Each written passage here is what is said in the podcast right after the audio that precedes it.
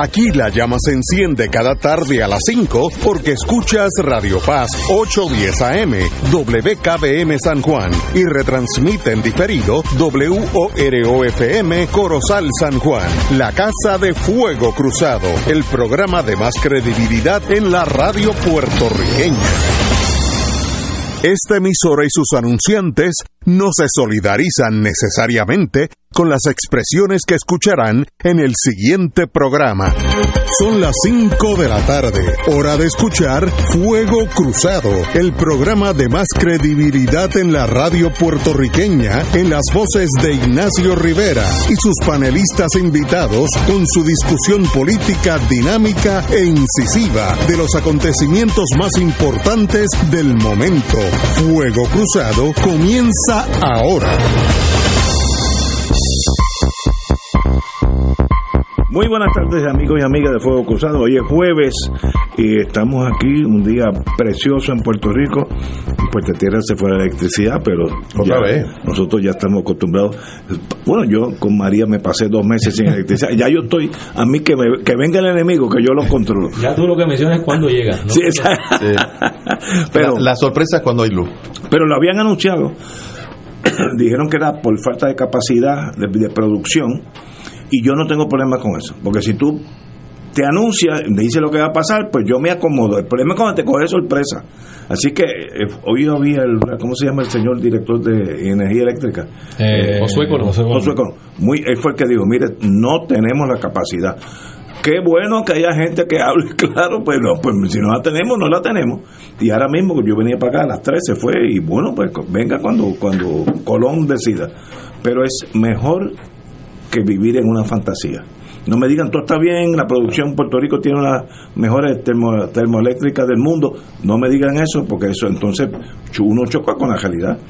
Todavía hoy abrí- ab- eh, oí gente de que tienen bolsillos por el sur oeste de Puerto Rico sin electricidad. Lleva casi tres Hay, semanas. hay barrios grandes. Pues, díganlo, mire, doña Yuya, usted que está allá en el monte tal, eh, sencillamente no puedo llegar allí hasta de aquí a dos meses.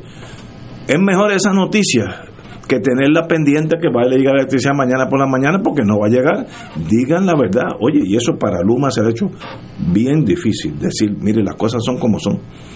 Este, siempre está la opción de, la bomba nuclear y, votar a todo el mundo y empezar de nuevo. También una solución pero la verdad es bien bien sana en el sentido que uno uno vive mejor con la verdad que con, con decepción Todavía hoy hay miles de familias que llevan 25 días sin energía eléctrica, más de tres semanas, Sí.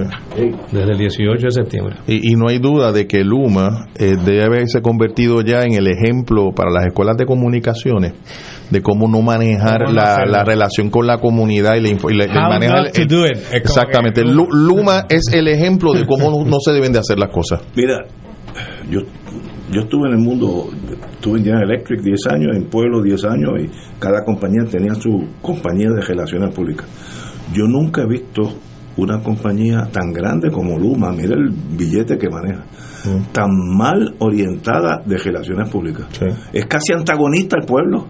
Eso es suicidio. O sea, ¿quién está a cargo? de- Como diría mi jefe en General Electric, who's in charge? ¿Quién es el que está a cargo de esto para poner, votarlo y empezar de nuevo? Manuel Calderón, muy buenas tardes. Buenas tardes a ti, Ignacio. Buenas tardes a Tato Rivera Santana. Carlos, un privilegio estar aquí con ustedes en Siempre. Fuego Cruzado. Bueno, Una vez más, siempre un privilegio. pues vamos a empezar con el partido tuyo, Mm. porque Ajá. hoy, hoy en la página 4 sale un artículo que me dio pena y risa porque la, la vida en la, en la- le- trae de esas dos cosas. Eh, y es que el Partido Popular tuyo, fíjate como yo me separo de ahí enseguida, tiene en, en la cuenta de banco 244 se- dólares con 76 centavos. La nieta mía, que tiene 11 años, vive en New Hampshire, tiene más que el Partido Popular. Así que ella podría hacer una donación jugosa a las arcas de ustedes. Son bienvenidas. muy bien contestado, muy bien contestado. Pero eh, el don Pedro Pierluisi tiene 1.4 millones, eh, César Vázquez 293 pesos, ese está peor que mi nieta, Dalmao 55 mil, eh, Rafael Tatito Hernández 109 mil. Bueno, esos son números aceptables. Eh, Tomás Rivera Chat 38 mil, aceptable. Pero que el partido tenga 244.76 dólares, el Partido Popular, es fatal para la imagen del partido. Fatal. Proyecta eh, que Roma se, se, incendió y se quemó todo y Nerón estaba mirando. Eh, es algo que tiene que ser corregido. Yo espero ahora con el nuevo secretario pues que arreglen esa, eso, porque la percepción, si yo tuviera ahora 18 años y estoy escogiendo para qué partido voy a seguir en las próximas elecciones, eh, un partido que tiene 240 y pico de dólares, ese no es el futuro mío, mío con 18 años. Eh, así es que es una cosa muy seria de una imagen, yo creo que es, primero el Partido Popular ha ido, yo me acuerdo cuando tú no, tú no habías ni nacido, Manuel, cuando yo era chiquito el Partido Popular era el partido, no había otro.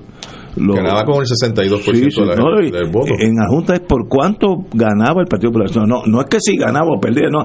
¿Cuánto, ¿Cuál es el margen? Y en, en la isla entera.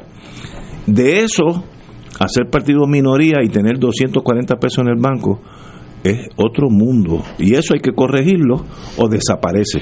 Eh, yo espero, como ayer tuvimos a Luis Vega Ramos, le deseo la mejor de la suerte.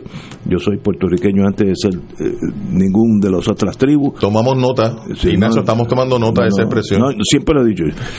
Quedó grabado en el Quedó grabado para la posteridad. podcast. Podcast. Soy puertorriqueño, moriré en Puerto Rico, pero eh, la realidad hay que analizarla.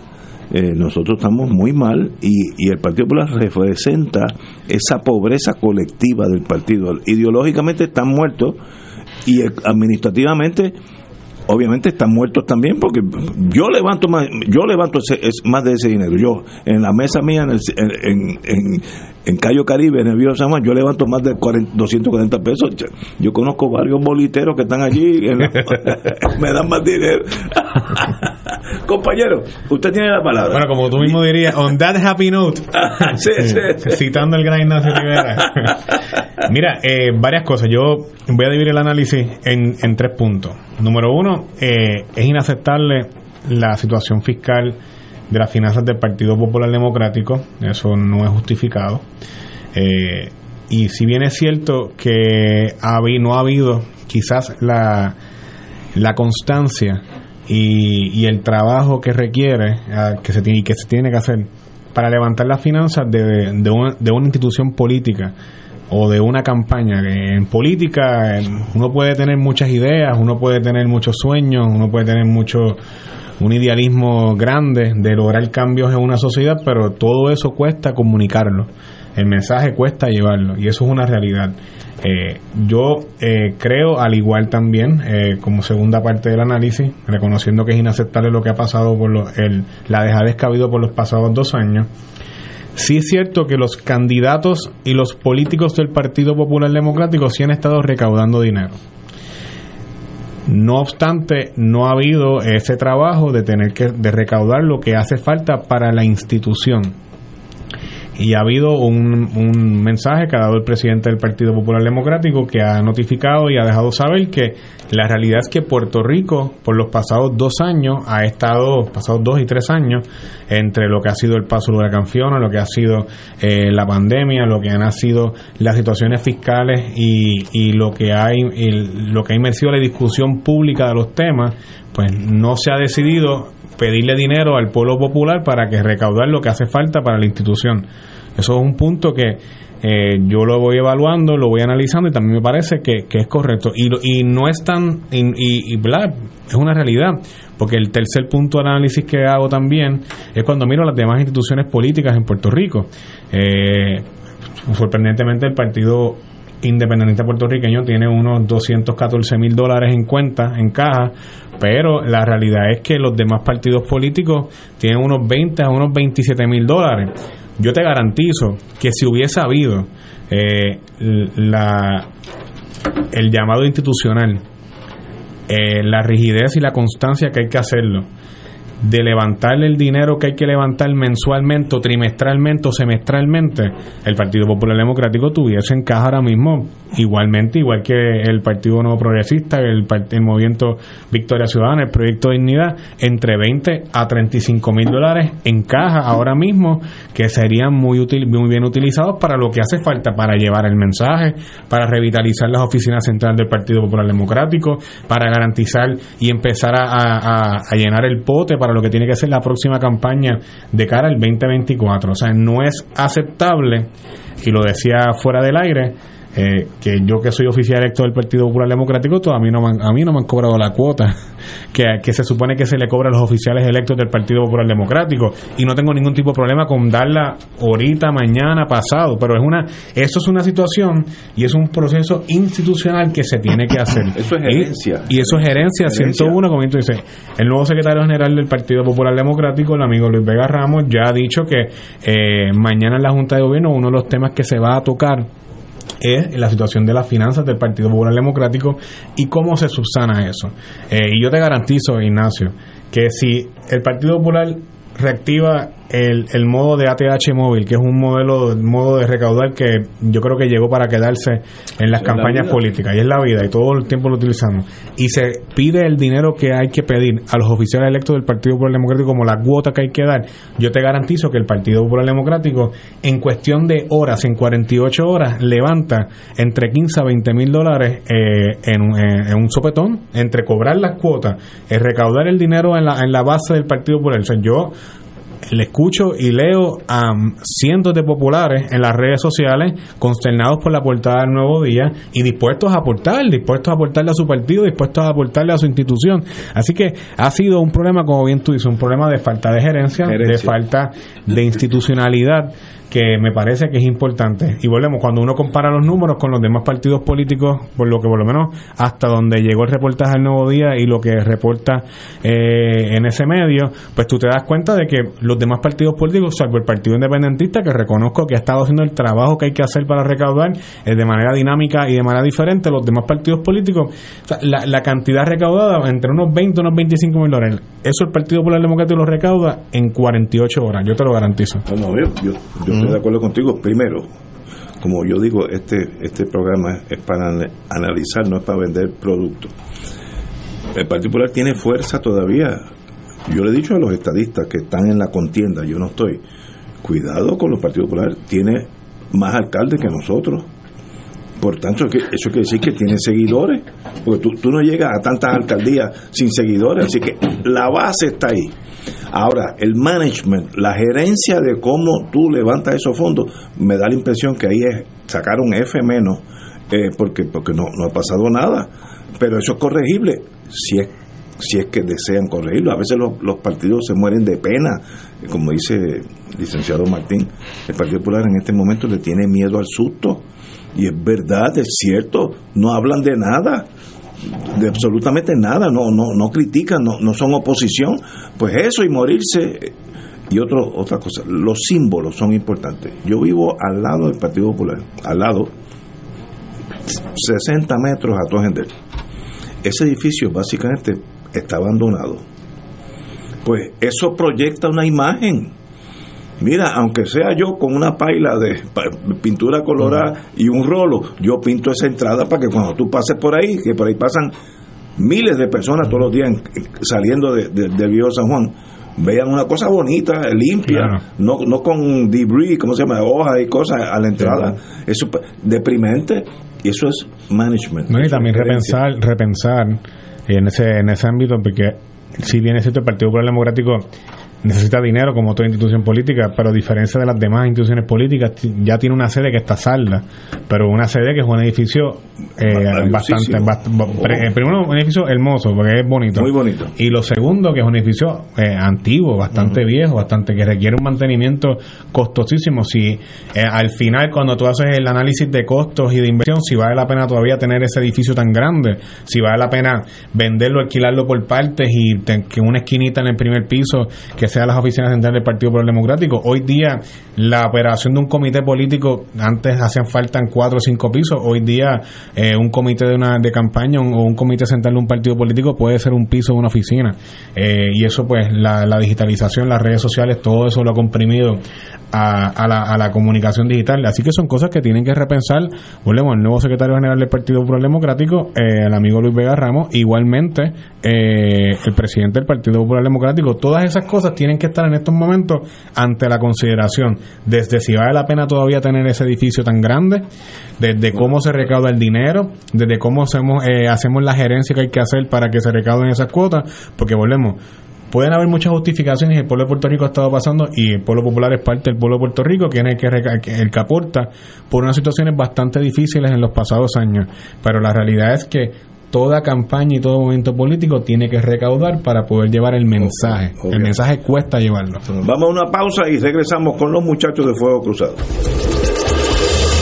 Fuego Cruzado está contigo en todo Puerto Rico.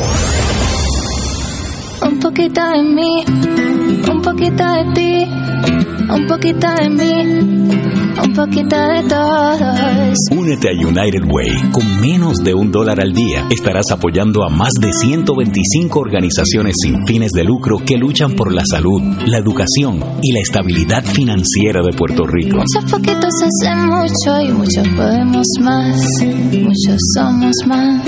Dona hoy a United Way de Puerto Rico. En Cáritas de Puerto Rico ya estamos activados para ayudar a tantas familias y comunidades puertorriqueñas afectadas por el paso del huracán Fiona por nuestra isla. Como en otras ocasiones estaremos recibiendo donativos monetarios para usarlos en las principales necesidades que vayan surgiendo para apoyar a nuestra gente. No estaremos recibiendo donaciones materiales, pues es más efectivo adquirir lo que sean las principales necesidades para los damnificados. Igual que en el huracán María, que ayudamos a los 78 municipios de Puerto Rico con amor y dedicación, estamos dispuestos a repetir esta gesta. Somos un pueblo resiliente y con fe nos pondremos de pie nuevamente. Pueden enviar su donativo solidario por medio de caritaspr.net vía PayPal, ATH móvil en el renglón de donar bajo Caritas PR o a nuestra dirección postal PO Box 8812 San Juan, Puerto Rico 00910-0812. Sigamos unidos en oración, fe y acción y que Dios los bendiga siempre. Fuego Cruzado, el programa de más credibilidad en la radio puertorriqueña, es ahora la tribuna abierta de análisis noticioso, con diversas perspectivas que exploran el trasfondo de lo que acontece a diario y cómo nos afecta. Escucha Ignacio Rivera y sus panelistas invitados de lunes a viernes en Fuego Cruzado en transmisión diferida a las 10 de la noche por Oro 92.5 FM. Se solicita donantes de sangre de cualquier tipo para el sacerdote Joaquín Mayorga Fonseca quien se encuentra recluido en el Hospital Auxilio Mutuo. Los donantes pueden pasar por los bancos de sangre del hospital en Bayamón o servicios mutuos en la avenida Ponce de León. Indicar que es para el padre Joaquín Mayorga Fonseca. Y ahora continúa Fuego Cruzado. Este segmento es presentado por MMM. Regresamos, amigos y amigas Fuego Cruzado. Bueno, estrechez severa económica en La Pava. Eh, vuelvo y digo este número. El Partido Popular ahora mismo tiene 244.76 dólares, que es algo para mí triste y, jocoso. El Partido Nuevo 26.500. El, el PIB. ¿Eso no para pagar la luz? Exacto, el PIB tiene 214.000, que es el más que tiene un número impresionante. Movimiento Victoria Ciudadana tiene 24 mil y Proyecto Dignidad casi 10 mil. Esa es la realidad. Estamos analizando qué significa eso para el Partido Popular. Ignacio y Edgardo, Manuel, a Will en los controles, que no los hayamos saludado. Sí, el hombre clave. Si, no, si no, estaríamos hablando nosotros cuatro nada más. Eh, quisiera antes de, entrar al tema, porque cuando estábamos hablando al principio del programa del tema de, de la energía eléctrica, eh, me enviaron una noticia que acaba de ocurrir de un obrero de construcción en Juanadía que murió electrocutado. Este, aparentemente electrocutado, ¿no? Por eh, una... ¿En la de Luma? Eh, no, no, no, no, no, la información no, era de lugar. No, es de construcción, sí. Una línea que estaba energizada y aparentemente la tocó y se electrocutó frente al cuartel de la policía Juana Díaz. Eh, y quería, bueno, eh, compartir esa información que nos acaban de, enviar. Bueno, sobre el tema de la finanza del Partido Popular, eh, pues naturalmente el Partido Popular y sus integrantes son los que pueden explicar con lujo de detalle a qué se debe esta, esta situación y, y lo que se, se saca en la prensa hoy eh, que ciertamente eh, llama la atención porque un partido que no solo ha sido el partido que dominó por muchos años eh, la, gobernación en Puerto Rico y sacó, como decía Edgardo, más del 60% en un momento determinado del voto electoral. y que en las pasadas elecciones obtuvo cerca de un 31% de, del voto de los, de los electores. Pues sorprende que tenga una cantidad tan pequeña, casi ninguna, en su cuenta bancaria. Eh, eso es prácticamente cero. Nada. Eh, Para, para una organización, no ya un partido político, por una organización, la, que sea. Eh, y yo lo que quisiera comentar, o lo que me gustaría añadir a lo que ya se ha dicho, es que hay tal vez detrás de esa cifra un problema político que tiene que ver con la falta de mística, la falta de entusiasmo. Hay algo de eso también. que lo hemos conversado en otras ocasiones en este programa y ha salido también como parte de la discusión en los medios, de hecho traído por eh, importantes miembros del Partido Popular. Eh, yo recuerdo eh, para las elecciones pasadas, o previo a las elecciones pasadas, unos años antes, que Aníbal Acevedo Vilá, quien fue gobernador por el Partido Popular Democrático, llamó a, barrer la mugre dentro del Partido Popular este, como un símbolo de que había que hacer una reestructuración completa de ese partido. Eh, y lo hacía Aníbal Acevedo Vilá, que fue gobernador eh, de Puerto Rico por el Partido Popular Democrático, pero así también otras voces se han expresado eh, sobre lo que es la situación interna del Partido Popular y la situación política y cómo ha habido un deterioro en términos de su peso en la, política del país. que se ha reflejado también en términos de, del voto electoral. y pienso que esto puede ser con toda probabilidad un reflejo de que se fue o se ha ido perdiendo lo que le daba sentido a ese partido. No hay duda de que el Partido Popular tuvo mística, tuvo eh, un, generó un gran entusiasmo, bueno, movilizó eh, cientos de miles de personas en Puerto Rico, fue apoyado electoralmente por, por cientos de miles de personas en Puerto Rico, eh, tuvo un programa político que en sus momentos, sobre todo en los años iniciales de ese partido, generó esperanza en vastos sectores del país, eh, porque vieron muchos puertorriqueños y puertorriqueñas en unos momentos muy críticos en Puerto Rico, donde había mucha pobreza material, eh, había pobreza en todo el sentido de la, de la palabra, vieron en ese programa de reformas sociales del Partido Popular la posibilidad de que se atendieran algunas de sus demandas o reivindicaciones en el periodo en que estuviera ese partido gobernando el país. Y eso generó mística, generó entusiasmo, generó apoyo, eh, generó respaldo político. Eh, yo creo que, y, y muchos han analizado este tema, eh, el Partido Popular ha perdido lo que fue su mística, lo que fue su pega. Los casos, lo que le dio. El, caso en el Supremo le da un golpe y, a, eso, eh, con eso quisiera eh, completar este pensamiento. lo que le dio ese, esa razón de ser. el hecho de que se haya erosionado su proyecto político, el Estado Libre Asociado, erosionado lo digo de forma generosa, porque, porque para, para muchos historiadores y para muchos analistas políticos en Puerto Rico y para un sector grande de la población, el Estado Libre Asociado realmente eh, no, no existió como tal. Eh, fue, fue una fórmula política que tuvo unos espacios de, autonomía, pero muy limitados y, de ninguna manera se, se comparaba con lo que se proyectaba que era el Estado Libre Asociado. Eh, fue un estatus que siempre estuvo bajo la cláusula territorial del Congreso de Estados Unidos, no fue eh, un estatus de soberanía, no representaba un gobierno propio de los puertorriqueños y puertorriqueñas porque podía ser intervenido por el Congreso de Estados Unidos, como efectivamente ocurrió en, los pasados años con, con la ley Provesa en el 2016 Eh, y me parece que esos golpes que ha recibido el Estado Libre Asociado, que es la fórmula política que le da sentido a ese partido, eh, a partir de la, de la ley promesa y otros casos que se han dado en el Congreso en el Tribunal Supremo de Estados Unidos y discusiones que ha habido en el Congreso y expresiones públicas que han hecho líderes congresionales y líderes del gobierno de Estados Unidos, eh, pues reflejan que desapareció lo que era eh, uno de los propósitos y motivos del Partido Popular. El Estado Libre Asociado no existe.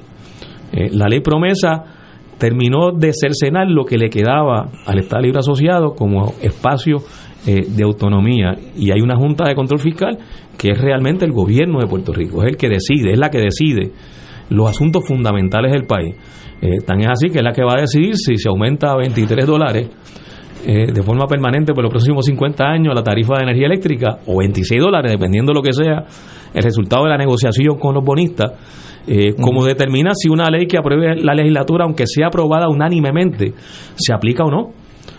a, ese nivel representa la Junta de Control Fiscal eh, lo que en la práctica constituye eh, el gobierno de Puerto Rico, aprueba el presupuesto del gobierno de Puerto Rico, una de las cosas que hacía la legislatura de Puerto Rico dentro del llamado Estado Libre Asociado es que tenía la facultad por la constitución de aprobar el presupuesto. Pues eso lo hace ahora la Junta de Control Fiscal. Frente a la Junta de Control Fiscal, el Partido Popular ha sido débil. Una Junta que sustituyó lo que quedaba del Estado Libre Asociado. Eh, no solo ha sido débil, sino que bajo la gobernación de García Padilla es que se pide que se, se apruebe la ley promesa del Congreso. Eh, y es un gobernador del Partido Popular el que pide que se apruebe la, ley promesa que contiene la Junta de Control Fiscal. Y el Partido Popular ha sido débil en el enfrentamiento a la Junta de Control Fiscal, precisamente por eso, porque es parte, es parte son los arquitectos, son parte del, del grupo de arquitectos de, de, esa, de esa ley promesa. Eh, y podríamos seguir mencionando eh, esferas y áreas donde el Partido Popular perdió lo que era la razón de ser de ese partido y lo que le dio pertinencia. Frente a lo que fue el programa de reformas sociales del Partido Popular en la década del 40, lo que tenemos un Partido Popular que se sumó a las políticas de austeridad y a las políticas neoliberales en Puerto Rico, que van en dirección contraria, totalmente en dirección contraria a, lo que lograr los principios que tenía el Partido Popular en, su programa de reforma social, de, apoyar los reclamos y las reivindicaciones de los trabajadores y trabajadoras, eh, de, ofrecerle eh, la posibilidad de adquirir derechos en la vivienda a miles de familias puertorriqueñas, y de hecho en algunos casos eso ocurrió así. Eh, eso, eso hay que aceptarlo. Eh, pero el Partido Popular abandonó esa, ese discurso, abandonó eh, lo que era su, su predicamento y en la práctica se ha aliado a lo que son las políticas mm. que ha favorecido también el, Partido Nuevo Progresista. y, y, en términos políticos, su discurso con relación al estatus, pues ha sido un discurso colonialista. Cuando uno ve el neto, el resultado neto de lo que es la gestión del Partido Popular sus posiciones con relación al estatus, lo que tiene como, como resultado ese análisis es que el Partido Popular eh, ha seguido fomentando el, colonialismo en Puerto Rico y los pilares del colonialismo que en muchos, en, muchos aspectos y en los sustantivos son los pilares de la anexión. O sea, cuando el Partido Popular sigue diciendo que eh, tiene que ser el Estado asociado con la ciudadanía americana, con la defensa común, con el comercio común, con el Tribunal Supremo en Puerto Rico, eh, bueno, pues esa es la anexión. Esa es la anexión. Sé que eso decía. Eh, y, y, yo creo que e, ese es el contexto que uno puede eh, mirar y puede analizar para interpretar ese dato. Ese, ese, ese, dato. 240 Esos 240 pesos. Gallizá, en su genialidad práctica que tenía en la vida, decía que el Partido Popular se había desviado de su rumbo y en la derecha no había nada que buscar, porque en la derecha hay un partido que sí es oriundo de derecha y bona fide, que es el Partido Nuevo. Entonces, tú vas a hacer una, una imitación de, lo, de la verdadera derecha. Pues dice, el eh, decía, el Partido Popular tiene que buscar un centro o un poquito a la izquierda, pero derecha ahí no hay nada porque ahí están los muchachos, tú sabes cómo es la falange, eh, y la falange existe y, soy, y mira el dinero que recaudan. Y está el proyecto de eso, ahora. Esa era la tesis de Calles hace dos o tres años, mete ahora, si estuviera vivo, en paz descanse.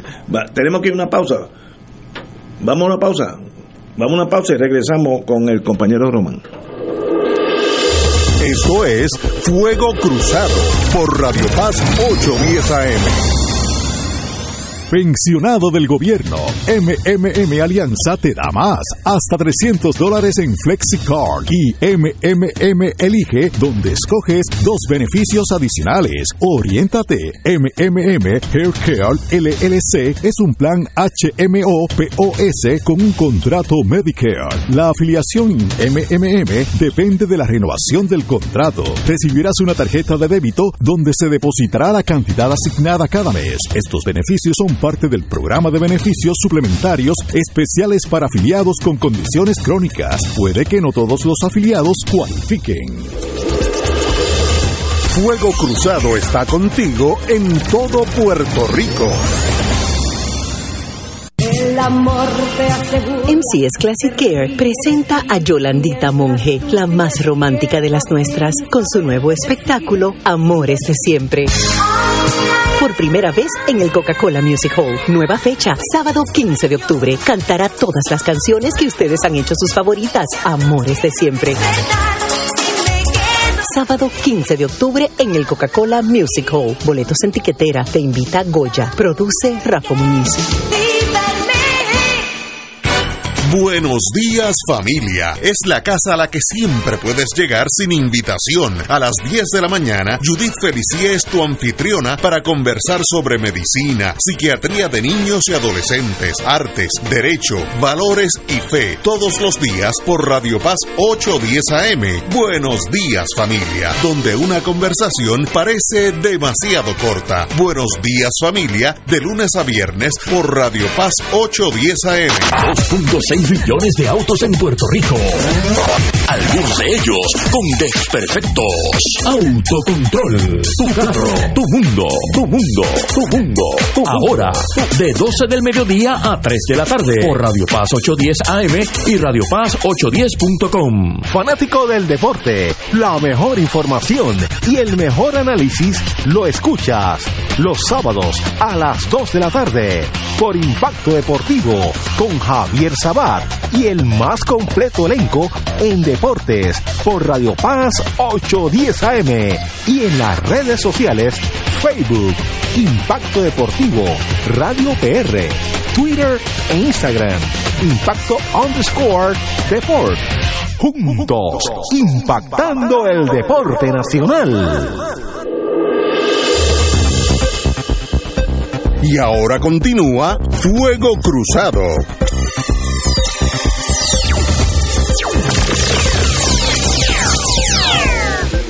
Compañero Edgar Román, Edgardo Román, estamos hablando del Partido Popular y sus números bancarios que no son muy gratos y qué significa y qué importancia, si alguna, tiene eso, compañero. Sí, permíteme primero, antes de entrar en ese tema, en una oración breve, eh, manifestar que el domingo estuve en el Colegio de Abogados recibiendo los restos mortales de don, don Noel Colón Martínez. De hecho, allí estuvo Luis Vega Ramos, tuvimos oportunidad de saludarle. Y yo quisiera, en primer lugar, expresar a su familia, a sus amigos, a la gente que lo conocía, a los, compañeros del Colegio de Abogados, eh, mi, mi tristeza y mi pesar por la por el por lo que fue eh, este evento y además mi reconocimiento muy particular y mi admiración a don Noel Colón Martínez, que en este tipo de conversación eh, no, eh, agregaba un elemento muy ecuánime de, diálogo, de argumentación profunda, que, que siente venía muy bien yendo a los números, este Ignacio, es interesante cuando uno utiliza la herramienta de los contrastes. De, de, ver un número, tú mencionabas el de 244,76 como el balance de dinero disponible para el Partido Popular en el trimestre entre enero y marzo del 2022. Durante ese mismo trimestre levantaron 144.334,42. No es una cantidad eh, pequeña, o sea que evidentemente no es que haya cero actividad dentro del partido, lo que sucede es que lo que se levanta, cuando lo comparas por ejemplo, y vamos al contraste con el PNP, que levanta en ese mismo periodo 619 mil dólares, pues tú notas una diferencia significativa e importante. Tres veces más. Claro, eh, y cuando tú utilizas también el contraste entre lo que es el partido y el presidente del Senado y la finanza del presidente de la Cámara, también uno nota un asunto que llama la atención, porque el presidente del Senado, presidente del partido, en el mismo periodo levantó 69.870 dólares y terminó con un balance de 55.000 363. Evidentemente no habrá habido actividades en grande, pero sí una preocupación de levantar dinero para su candidatura. En el caso del presidente de la Cámara, el asunto es aún mayor. En el mismo periodo levantó 122.556,72 y mantuvo un balance de 109.476,28. Evidentemente, lo que quiero decir con esto es que el, parte del problema es notable que tiene que ver con las prioridades de las quien dirige el partido, que quien dirige el partido a nivel de la Cámara y a nivel del Senado, es obvio que sí mostraron una preocupación muy particular con las finanzas relacionadas a su candidatura, pero no mostraron lo mismo en relación con las finanzas relacionadas con, con la candidatura de las finanzas del, Partido Nuevo Progresista. Eh, yo los escuchaba y me parece que ese balance entre reconocer que el Partido Popular no está muerto, levantó 144 mil dólares en tres meses, pero no es el Partido Popular que históricamente conocíamos. No hay duda de que ello denota, estas finanzas denota un desgaste, pero más que nada, no solamente en las finanzas, es el asunto de quién ha, dirigido el partido, José Luis eh, el presidente del partido, el senador José Luis eh, Dalma, presidente del Senado también, eh, me parece a mí, lo digo, ¿verdad? Con mucho respeto a la persona, pero me parece que ha venido de más a menos en términos de, su proyección pública, de su reconocimiento como líder eh, político. Me parece que esto que estamos discutiendo hoy lacera definitivamente la potencial candidatura de él para la, para la gobernación. Creo que es un golpe sólido duro. No digo que no pueda recuperarse, pero me parece que un golpe muy sólido que cuando usted dirige una organización y sale públicamente que durante su dirección la organización está en una situación precaria en términos económicos, pero su candidatura no pues evidentemente pues lanza un mensaje que la gente verá, querrá conocer la respuesta a esa, ese análisis. De igual manera, el asunto de que ha salido hace un par de semanas salió el secretario del partido, se ha nombrado a Luis Vega Ramos, eh, que nosotros conocemos porque ha estado en el programa y, Luis Vega Ramos no es una persona de centro en el Partido Popular. Eh, yo me parece que tiene una tarea enorme, monumental eh, para acercar las diferentes visiones que hay en ese partido, que conviven en ese partido, pero pero no hay duda de que es prácticamente comenzar de, de no digo de cero, pero de un número bien bajito. Eh, porque tienes que volver a estructurar toda tu organización interna para levantar un entusiasmo, una mística, finanzas, presencia política en un partido que tiene la mayoría de los alcaldes en el país. Esto, esto como que no se logra entender. una, hay yo no encontré algo que me, llamó la atención. Dice no, el, la mayoría de los alcaldes, la mayoría de los legisladores. Y también los legisladores. legisladores municipales también. no hay duda, ahí, ahí están los números. Los ah. mayores oficiales electos en Puerto Rico es el Partido Popular Democrático. Y, a eso, y, a eso yo creo, yo creo que sí. Y el presidente del partido dice que esos oficiales electos habían acordado hace unos años atrás una cuota de 250 dólares y, él no da números, él no dice cuántos han pagado y cuántos han dejado de pagar, pero el hecho de que él reconozca eh, que algunos líderes, eh, algunos líderes, es la palabra que utilizan, no han pagado la cuota, pues denota también una falta de entusiasmo dentro del propio liderato del Partido Popular. Y cuando tú tienes falta de entusiasmo dentro de tus propias filas, eso tiene consecuencias políticas. Eh, y ciertamente me parece, yo coincido, yo no creo que el Partido Popular haya muerto, pero está en una situación muy precaria si lo comparamos con lo que era el Partido Popular hace 30 años. Si nos vamos si nos vamos hace 50 años atrás, ni se diga. Yo creo que ningún partido político en Puerto Rico eh, ahora mismo tiene eh, como norte o se proyecta a convertirse en un movimiento de masas como lo fue el Partido Popular Democrático eh, en los 50 y en los 60.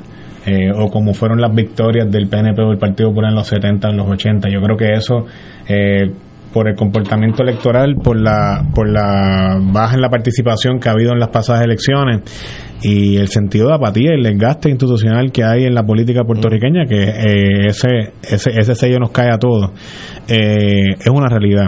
Pero me parece que, que creo que la realidad es que ha habido un problema de falta de gerencia. Entonces, tú escuchas expresiones que te dejan saber de que por un lado dicen que no han recaudado porque ha habido unos problemas en el país, había una consternación, la, en tanto la, la pandemia, eh, los huracanes, los temblores, la situación en Puerto Rico, la situación económica, la estrechez, la situación fiscal, etcétera.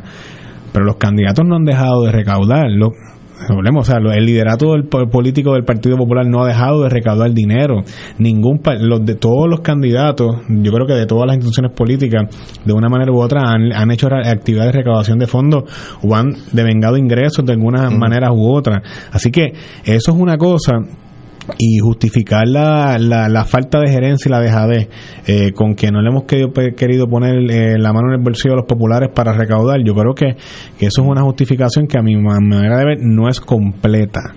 Eh, y creo que el Partido Popular Democrático tiene que ponerse para su número. O sea, el Partido Popular Democrático, como yo dije al principio de mi intervención, si el Partido Popular se pone como norte levantar la cuota de los candidatos, de los, de los oficiales electos actualmente del Partido Popular Democrático, de reactivar el ATH móvil y empezar a recaudar dinero, en 48 horas levantan entre 20 a 25 mil dólares y se ponen en pelea con los demás partidos políticos que están más o menos en esa cantidad, entre 20 a 30, eh, con, excepción del PIB, que tiene 124 mil pesos, 214 eh, mil pesos en, cuenta, que es un número que, demuestran que se han puesto para su número y que han hecho el trabajo que tienen que hacer para recaudar. Pero hay un, hay un dato interesante, a mí me parece importante destacar el gobernador, que el gobernador ha levantado 1.4, no tiene un balance de 1.4 millones de dólares. Eh, y aquí hay, aquí levanta otra bandera distinta, y yo creo que es importante destacarla, porque el tema del financiamiento de las campañas políticas en Puerto Rico históricamente ha venido asociado al elemento de la corrupción.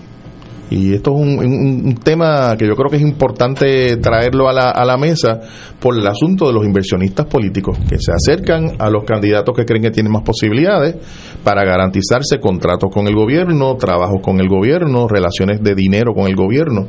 Eh, y ese 1.4 millones de dólares en este periodo de crisis para, para, el país, en donde ha habido muy pocas actividades, a mí me llama la, la, atención y pienso que evidentemente se trata de fondos provenientes de inversionistas políticos, eh, de, empresarios que están buscando negocios con el gobierno. Porque eh, un, un millón cuatrocientos mil dólares no se recogen con una lata en un semáforo. No, no hay manera.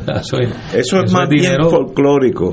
Eso nunca se ha, nunca se ha levantado dinero en la, debajo de las luces rojas. es algo bonito y, le da energía al pueblo. Es una dinero, es un frente para verificar el, ingresos que de lo contrario y los, y los radiomaratones es la misma historia. Como hoy en día, después del caso del Supremo, una compañía puede dar el dinero que quiera.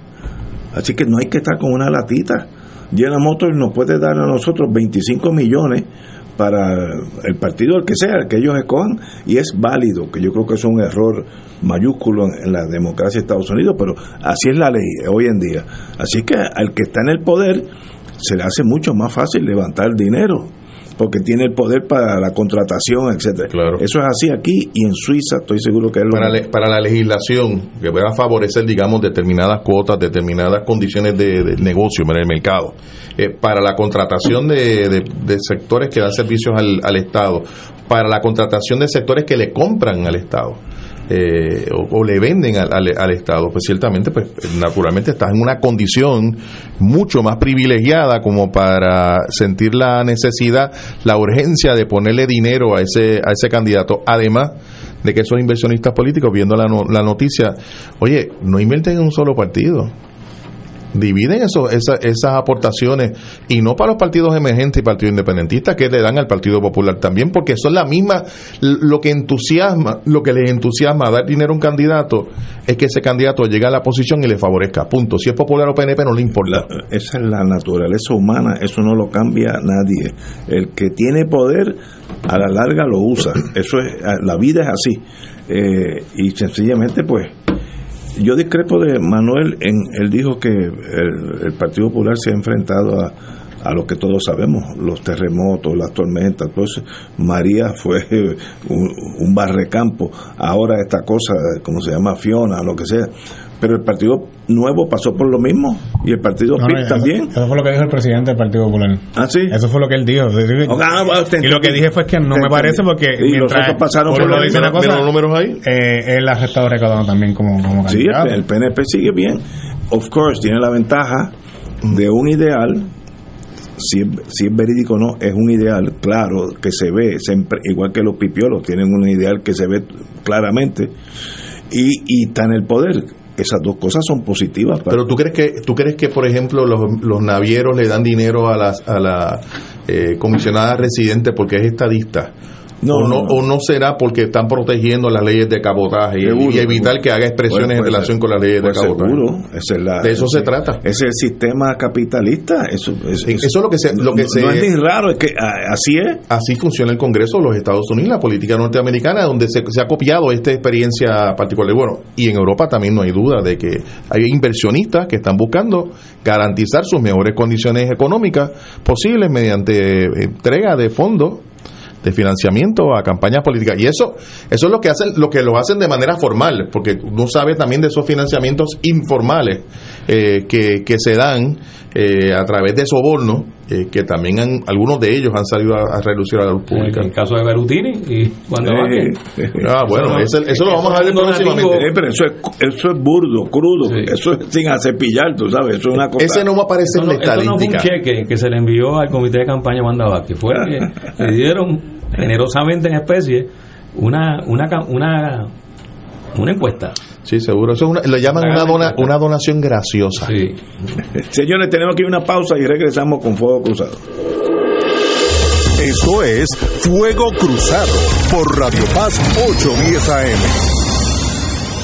Pensionado del gobierno, MMM Alianza te da más, hasta 300 dólares en FlexiCard y MMM Elige, donde escoges dos beneficios adicionales. Oriéntate, MMM Haircare LLC es un plan HMO POS con un contrato Medicare. La afiliación MMM depende de la renovación del contrato. Recibirás una tarjeta de débito donde se depositará la cantidad asignada cada mes. Estos beneficios son parte del programa de beneficios suplementarios especiales para afiliados con condiciones crónicas. Puede que no todos los afiliados cualifiquen.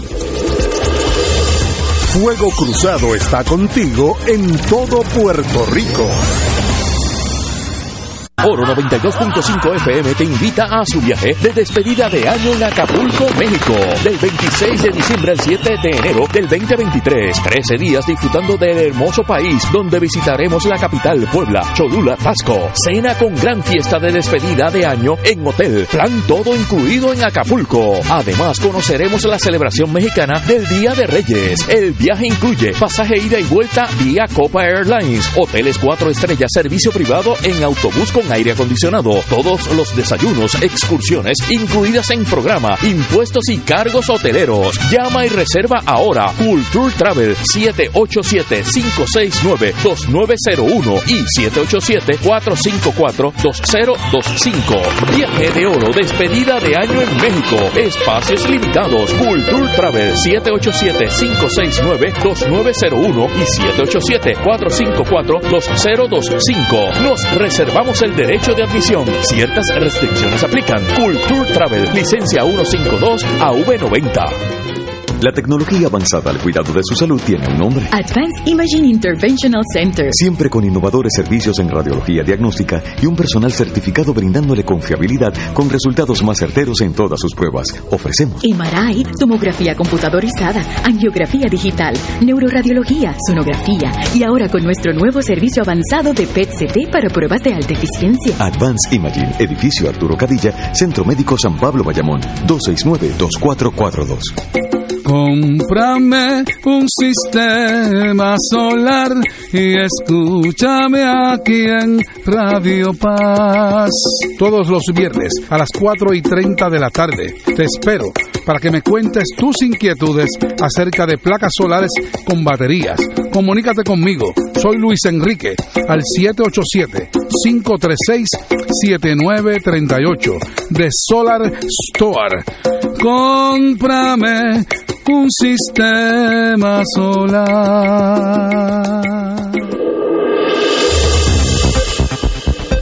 Y ahora continúa Fuego Cruzado.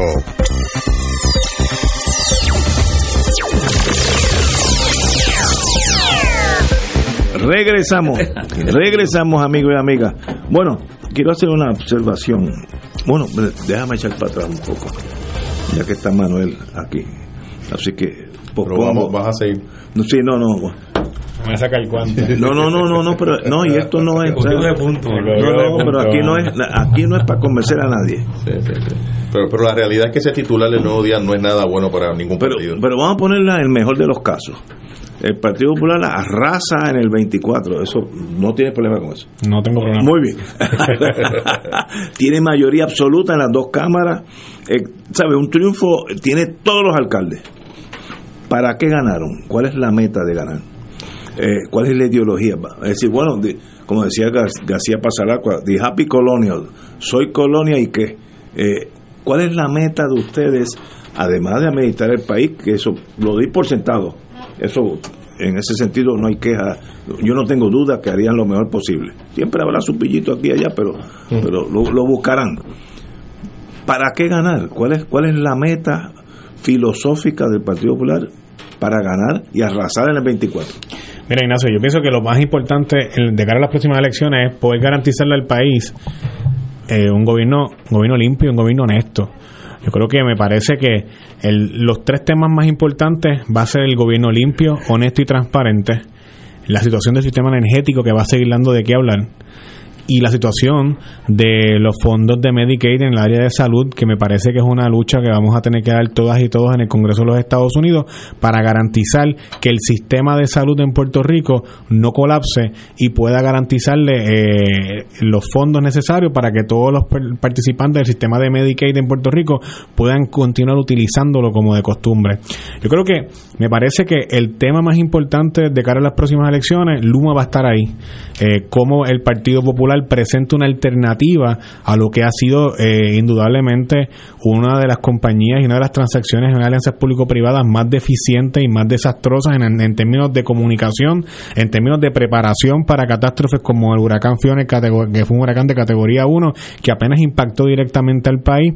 Y lo, y lo segundo, me parece que también es importante el asunto de cómo el Partido Popular garantiza darle un gobierno limpio a Puerto Rico. Yo creo que la corrupción, los, los escenarios de los alcaldes que han caído de los dos partidos, eh, pero mayoritariamente del Partido No Progresista, la situación de la corrupción en el país, eh, la falta de transparencia. Fíjate que ahora mismo tenemos un gobernador y un gobierno del PNP que lo que proyectan es una enajenación total de la situación que pasa en Puerto Rico. ¿Cómo es posible que al día de hoy el gobernador de Puerto Rico diga en una entrevista, y se lo dijo el compañero Rubén Sánchez en otra eh, estación colega, que lo de los 23 centavos, esto, el 23 pesos aumento en la luz, eso es, eso, eso es una histeria que han generado los medios de comunicación. Eh, ¿Cómo es posible que un gobernador pueda decir o pensar que el hecho de que haya gente en Puerto Rico que le vayan a aumentar la luz 23 dólares, que es un montón, que lo que provocaría es en la madre de, de, los exilios en Puerto Rico, de la gente yéndose, porque ya se tornaría prácticamente invivible y un sistema energético a un precio totalmente inasequible por completo, y el gobernador de Puerto Rico diga que eso es una cuestión, una histeria levantada por los medios de comunicación y la prensa de este país. Gobernador quizás puede pagar 23, 40, 80, hasta 100 pesos más de luz en Puerto Rico no le pasa nada. Ni a él, ni a su cuñado, ni a su hermana, ni a nadie de los cercanos de su gobierno. A ellos no les, a ellos no les duele. A ellos no les molesta. Le duele al pueblo, le duele a los de abajo, le duele al, al asalariado de este país que ya no aguanta más. Y yo creo que me parece que de cara a un, un ejemplo hipotético que el Partido Popular Democrático ganara las próximas elecciones, me parece que tiene que enfocarse en esas tres cosas.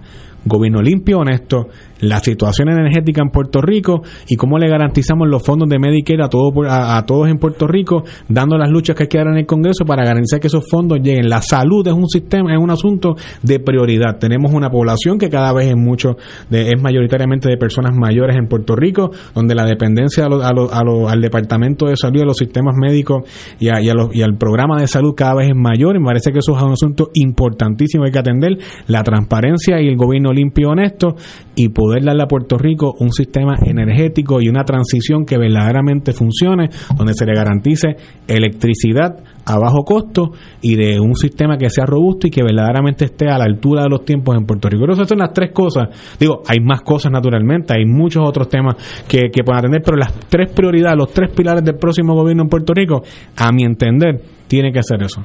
Compañero, Tato. Bueno, sobre esto último que plantea Manuel, eh, yo, coincido en que necesitamos que el gobierno de Puerto Rico o la administración pública, el gobierno de Puerto Rico, gobierno como tal, como mencioné anteriormente, eh, es la Junta de Control Fiscal, pero la administración eh, pública en Puerto Rico, sin duda alguna, eh, hace falta que sea transparente, como dice Manuel, que maneje eficientemente los recursos públicos, que no haya corrupción, que se reduzca el nivel de corrupción que en los últimos años ha ido en crecimiento y, que golpea precisamente la, la, posibilidad de que se puedan dar y se puedan rendir mejores servicios públicos. Eh, yo creo que todos esos asuntos que plantea Manuel son, son necesarios y son bien importantes, eh, pero creo que son insuficientes eh, y que no deja de ser una, una propuesta que no altera los asuntos fundamentales que nos han traído al lugar donde estamos hoy que son niveles de pobreza altísimos, la falta de desarrollo económico, la incapacidad para desarrollar iniciativas económicas que permitan que nuestra gente pueda involucrarse en actividades productivas, eh, que podamos movernos. Manuel planteaba lo de los fondos, el acceso a los fondos de Medicare, pero lo fundamental es movernos hacia un sistema de salud universal. Eh, podemos tener, como en efecto hemos tenido fondos eh, federales del Medicare. De hecho, eh, ha habido más fondos en años recientes que en, años anteriores. Eso ha resuelto eh, las deficiencias que tiene el sistema de salud en Puerto Rico. Y corrijo, las deficiencias que tienen los servicios de salud en Puerto Rico, porque realmente no tenemos un sistema de salud en Puerto Rico. Lo que demanda nuestra sociedad es un sistema de salud universal, que ha sido exigido y ha sido eh, eh, planteado y hasta incluso se han sometido propuestas para movernos en esa dirección. Eh, y eso, pues, si no va a estar y no va a formar parte de ese planteamiento que Manuel nos plantea que debe ser el que asuma el Partido Popular, pues realmente no, no estamos ante un discurso que sea trascendental y que sea de cambio. ¿Qué hacemos con la ausencia de poderes políticos para desarrollar nuestra economía? Que, es en última instancia de las cosas fundamentales en las que tenemos que movernos y en las que debemos eh, insistir y reclamar. Eh, tenemos ahora mismo eh, una generación de jóvenes agricultores, muchos agricultores ecológicos, que con un gran entusiasmo, una gran compasión, eh, una gran pasión, mejor dicho, y compasión también por, por, la realidad de la actividad agrícola en Puerto Rico, eh, da muestra de, de, actos heroicos realmente en el trabajo agrícola en, en nuestras tierras. Eh, ¿cómo, ¿Cómo vamos a defender, cómo vamos a proteger a esos agricultores y a esas agricultores nuestros eh, que están incipientemente moviéndose en esa dirección? Pero si quisiéramos hablar en términos grandes, pues tenemos que generar unos planes de desarrollo agrícola para los cuales hace falta tener poderes políticos para poder proteger eh, esos productos agrícolas nuestros, los que se vayan eh, generando en el país frente a lo que es la invasión de productos agrícolas principalmente de Estados Unidos, que tienen el efecto de, de hacer extremadamente complicado y difícil que una producción agrícola nuestra eh, pueda, pueda avanzar y pueda desarrollarse. pero igualmente con otras actividades, con la actividad manufacturera, con la actividad o el proyecto que se pensó en un momento que podía ser un proyecto estratégico en términos económicos como un puerto de transbordo. Bueno, pues sin poderes políticos esas cosas no, no funcionan.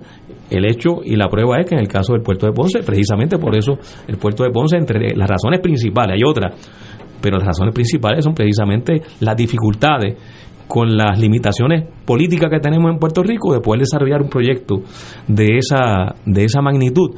Eh, si queremos fomentar nuestra actividad turística para que podamos invitar a nuestro país eh, turistas y visitantes de todas partes del mundo. ¿Cuál es el poder que tenemos nosotros para entablar tratados eh, de visa, de entrada a Puerto Rico con otros países? Si nosotros no tenemos ese poder, todo eso lo decide el gobierno de Estados Unidos. Eh, si quisiéramos además insertarnos en las actividades económicas a nivel regional, en términos internacionales, ¿cómo nosotros vamos a participar de esas actividades regionales económicas, que es básicamente lo que domina la actividad económica a nivel internacional? Si nosotros no existimos como, como entidad eh, nacional, como entidad, como país, como gobierno, eh, porque estamos eh, sometidos a lo que es todo lo que y todo lo que representa la subordinación colonial de Puerto Rico a Estados Unidos. esos son los temas medulares. ¿Cómo vamos a trabajar para que la dependencia en fondos federales se reduzca? Porque la dependencia en fondos federales no tiene otro resultado que no sea hacer permanente la pobreza, porque no saca a la gente de la pobreza. ¿Cómo vamos a atender la pobreza?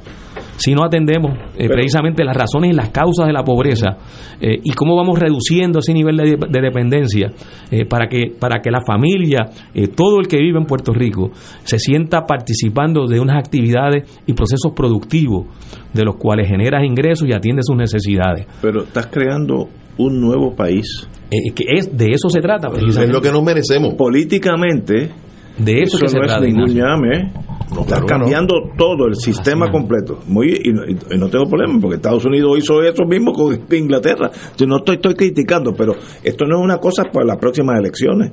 Esto sería cambiar el sistema completo. Hay que empezar desde ahora, porque si no se empieza desde ahora, siempre el argumento va a ser eso es a largo plazo y hay que esperar. No, no, es que mientras más nos tardemos en empezar, más urgente va a ser que se haga. porque es una necesidad imperiosa que, prácticamente se convierte en, un imperativo por la misma realidad que estamos viviendo. los datos que salen y que, y que se van actualizando sobre el comportamiento de la economía de Puerto Rico, eh, cómo siguen los problemas sociales, los problemas de pobreza, los problemas de la vivienda que es otro otro tema que y, de hecho eh, Manuel ha participado en este tema eh, de forma destacada como el tema del desplazamiento de comunidades en Puerto Rico. Manuel lo ha atendido en, en el municipio de San Juan presentando iniciativas en la legislatura municipal pero el desplazamiento es un problema serio que está ocurriendo y que va en crecimiento y ya no solamente en áreas eh, que se pensaban que eran áreas muy atractivas para que se diera esa invasión de inversionistas que compran eh, residencias, inmuebles residenciales, condominios eh, y sacan a la gente de esos condominios para entonces eh, aumentar la renta o, o vender esas unidades residenciales. O sea, e, esos son temas que requieren atenderse ahora porque hoy están provocando un serio problema que se va a agravar en el futuro si no se le da respuesta. Eh, ¿Cómo vamos a responder a eso? Si, si eso responde o eso obedece a leyes, no, no, a leyes que tienen que revisarse, que tienen, tienen que revocarse y, hay que también legislar para que se pueda entonces eh, hacer la corrección que, no se ha hecho. ¿Cómo atendemos el desfase entre un mercado de vivienda que no construye vivienda de interés social o vivienda asequible eh, y una población que va creando una brecha entre lo que son sus ingresos familiares promedio para poder tener la opción de una vivienda de mercado, que prácticamente es imposible. Pero en el sistema nuestro actual, eso es imposible de tener. Eso ha pasado en, New York City, en Manhattan. Eh, el capital coge un barrio, lo destruye y hace eh, que el condominio más barato vale 2 millones de pesos. Eso pasó en donde, eh, donde Manhattan, el puente Washington Bridge, eso era cuando yo era chiquito. una barriada pobre. Hoy en día allí lo viven los que tienen Rolls Royces. El sistema tiene cosas buenas y cosas malas. Eso es una de las que no es posible detenerlo. En Hawái pasó lo mismo. Si tú vas a Hawái, los hawaianos son los que trabajan en los, en los restaurantes. Eh, eso es una verdad económicamente. Vamos a una pausa. Oye, nos hemos jugado como cinco minutos del programa. Vamos a una pausa. Esto es Fuego Cruzado por Radio Paz 810 AM. Beneficiario de Medicare Platino, se acabaron los referidos. Ahora, con Triple S Advantage, no necesitas referido para visitar a tus especialistas o hacerte pruebas médicas. Llama hoy y cámbiate a Platino Titán de Triple S Advantage. Platino Titán cubre 38 municipios. Para detalles, vea la evidencia de cubierta. Triple S Advantage es una organización de cuidado coordinado con un contrato con Medicare y un contrato con el programa de Medicaid de Puerto Rico. La afiliación a Triple S Advantage depende de la renovación de contrato. Fuego Cruzado está contigo en todo Puerto Rico.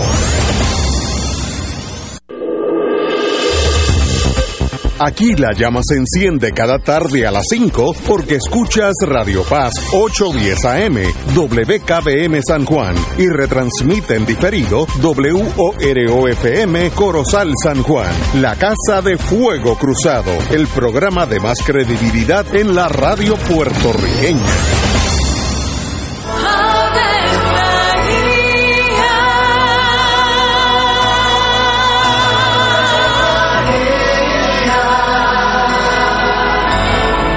El ángel del Señor anunció a María.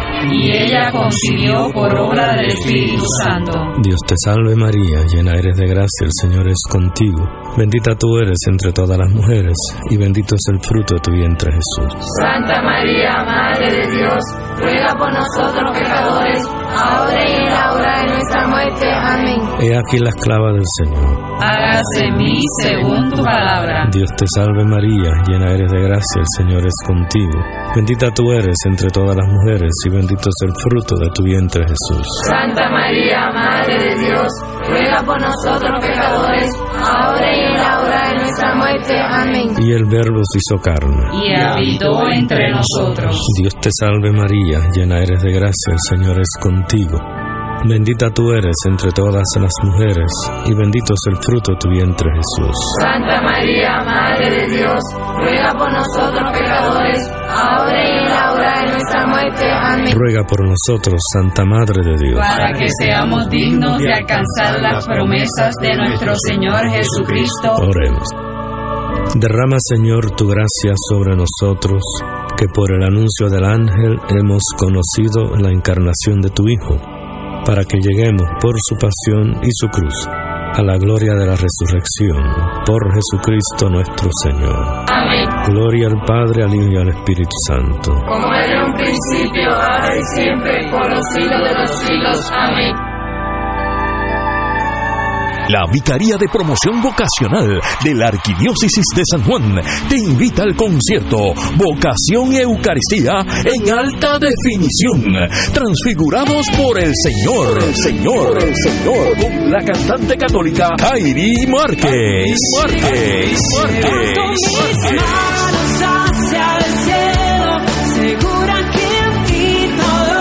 La parroquia María Auxiliadora de Cantera, sábado 29 de octubre, 7 de la noche, con la participación especial de Joseph Full of Him y otra sorpresa. Disfruta de una experiencia que edificará el espíritu. Adquiere tus boletos en Ticket Center llamando al 792-5000 o en tcpr.com. Tairi Márquez en Puerto Rico. No, no, no te la puedes perder. Y ahora continúa Fuego Cruzado.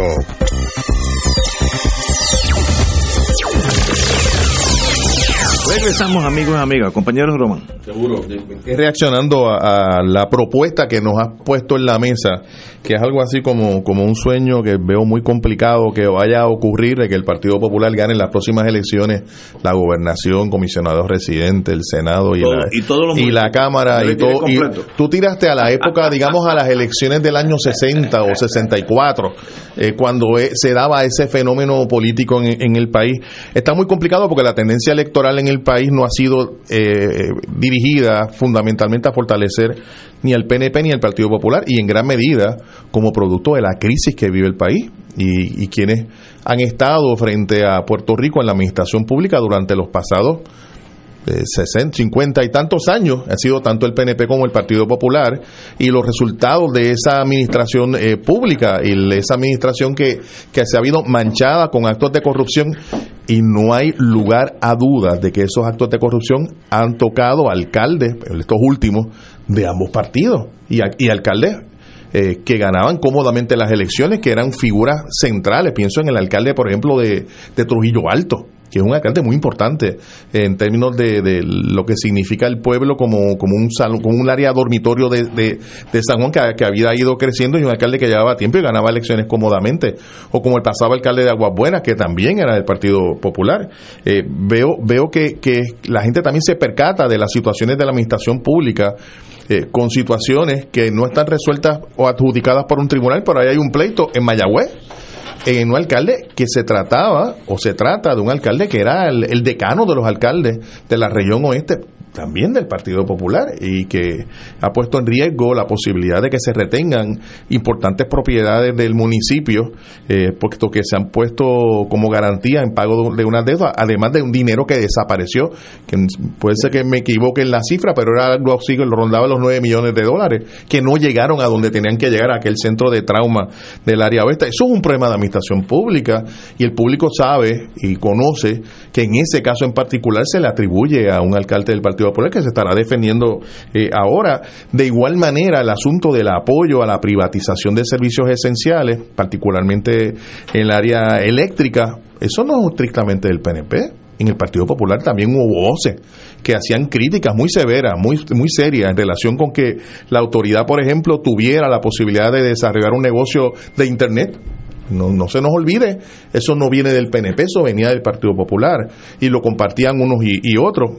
Trato ahorita tra, tra, trato trabaja coalición el tema de la de la ley promesa. La ley promesa le dio el jaque mate a la idea de que en Puerto Rico existía eh, una autonomía fiscal.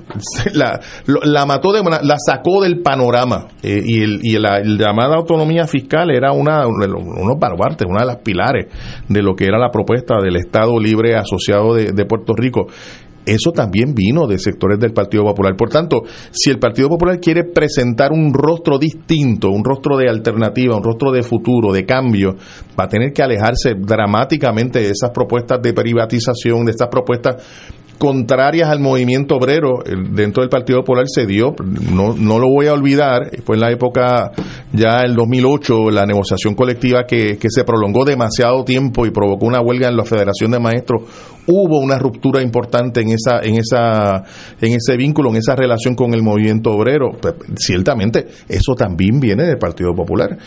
no no no creo que sea eh, conveniente decir que se trata de traer unos temas que conocemos son importantes, los temas que trae Manuel son no hay duda de que son importantes creo, igual que como manifestaba Tato, que son insuficientes porque no entran al, meollo del problema de desarrollo político y el desarrollo económico de Puerto Rico, eh, que son grandes problemas que de hecho al, interior del Partido Popular yo no dudo de que no es que van a provocar una discusión, van a provocar un huracán de opiniones eh, porque si hay algo, si hay un partido en este momento dividido en relación con una propuesta eh, que tenga que ver con el vínculo que existe entre Puerto Rico y los, Estados Unidos, si es un vínculo colonial o no es un vínculo colonial, no es el PNP ni es el Partido Independentista, es en el Partido Popular. Eh, es decir, hay unos asuntos que tendrán que resolver en casa primero para poder presentar una propuesta de desarrollo de futuro para, para el país que se aleje de lo que ha ocurrido en los pasados eh, 40 años. Compañero Manuel, usted. Mire, yo. Hemos eh, te hemos sacado de mucha ventaja. Oye, pero todo, esto con cariño. Todo esto con mucho cariño y respeto. Es que, lo voy a coger donde lo dejo, Carlos, porque es que cuando yo no metí el tema del estatus, porque creo que cuando se habla de las prioridades del país, yo creo que un consenso general es que Puerto Rico necesita una buena administración en estos momentos. Eh, necesita transparencia, necesita gerencia, necesita un gobierno que verdaderamente vaya a defender los intereses de los puertorriqueños frente a diversas entidades como lo son la Junta de Control Fiscal, frente a Luma, frente a los intereses eh, en las negociaciones de los planes de ajuste de deuda que hay que hacer en las diversas corporaciones públicas que todavía faltan, como el, el tema de la autoridad, el tema de carretera, eh, autoridad eléctrica, el tema de carretera.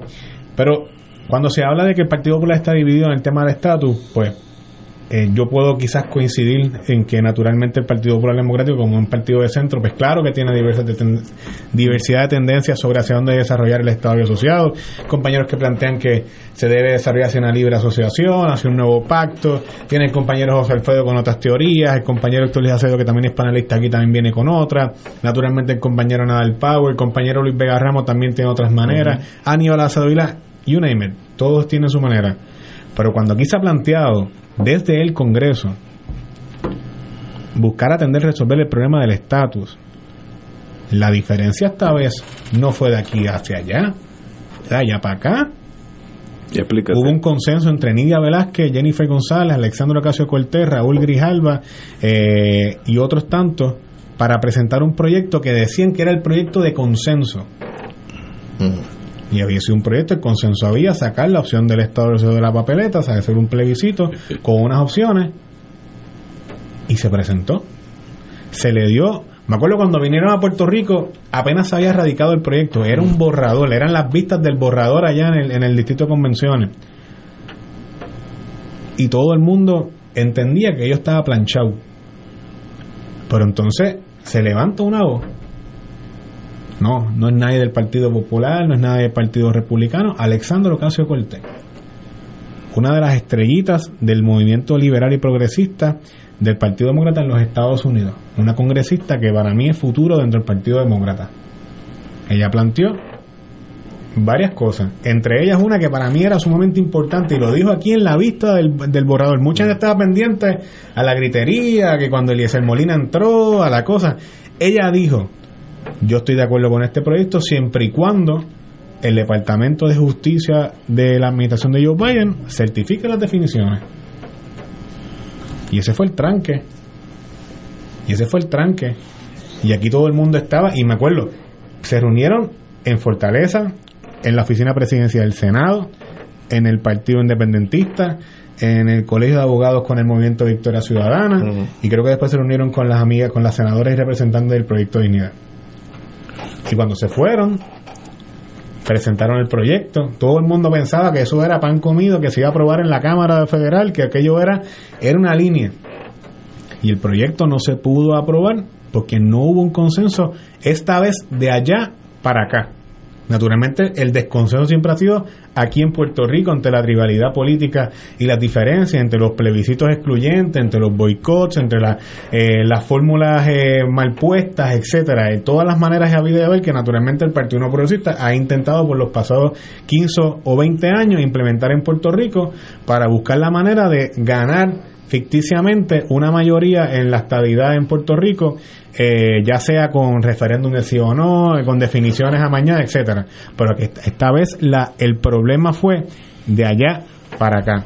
Entonces, cuando yo presento y se habla el tema del estatus en Puerto Rico, naturalmente todos tenemos que buscar la autodeterminación y la descolonización del país. Eso, eso es un asunto ineludible y un asunto que tiene que estar en la consideración y en la agenda de todo movimiento político en Puerto Rico. Pero me parece que cuando se habla del tema del estatus, también y se habla de que el Partido Popular es el único partido que está dividido en tema del estatus, me parece que la división también en cuanto a este tema, que es de suma importancia, también es en otras esferas y en, y en otros escenarios.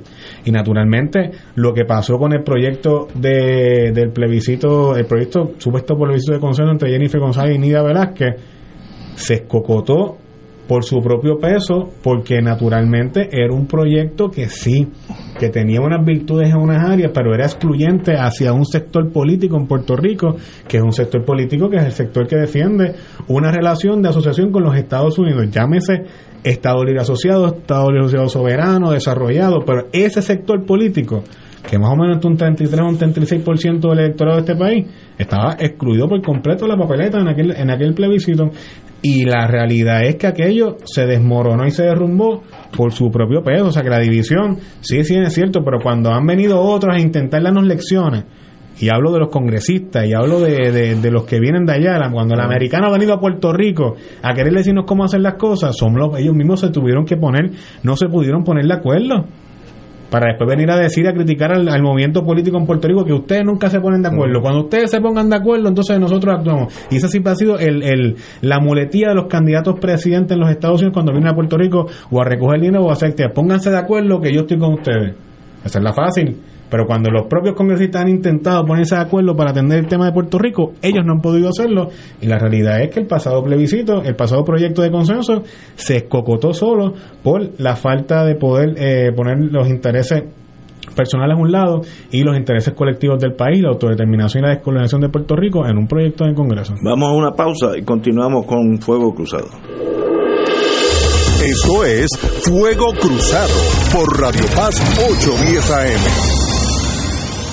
Beneficiario de Medicare, con Triple S Advantage recibes más dinero en tu cheque del Seguro Social, hasta 2.041 dólares con 20 centavos al año. Con el Buy Down tienes dinero directo en tu bolsillo que puedes usar para lo que tú necesites, un cafecito, un almuerzo, para hacerle unos regalitos a los nietos y a la familia. Aprovechalo y cámbiate hoy a Triple S Advantage. Aplica a cubierta Ahorro Max. Triple S Advantage es una organización de cuidado coordinado con un contrato con Medicare. La afiliación a Triple S Advantage depende de la renovación de contrato.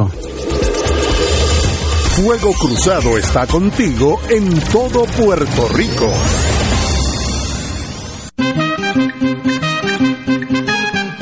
¿Sabías que existen cooperativas de trabajo, agrícola, vivienda, transporte, supermercados, farmacias, comunales, juveniles, entre otras? Y Oro 92.5 FM y Radio Paz 810 AM se unen a la celebración del mes del cooperativismo puertorriqueño. ¡Felicidades! Fuego Cruzado, el programa de más credibilidad en la radio puertorriqueña, es ahora la tribuna abierta de análisis noticioso, con diversas perspectivas que exploran el trasfondo de lo que acontece a diario y cómo nos afecta. Escucha Ignacio Rivera y sus panelistas invitados de lunes a viernes en Fuego Cruzado en transmisión diferida a las 10 de la noche por Oro 92.5 FM. Fanático del deporte, la mejor información y el mejor análisis lo escuchas los sábados a las 2 de la tarde por Impacto Deportivo con Javier Sabat y el más completo elenco en deportes por Radio Paz 810 AM y en las redes sociales Facebook, Impacto Deportivo, Radio PR, Twitter e Instagram, Impacto underscore Deport. Juntos, impactando el deporte nacional. Y ahora continúa Fuego Cruzado.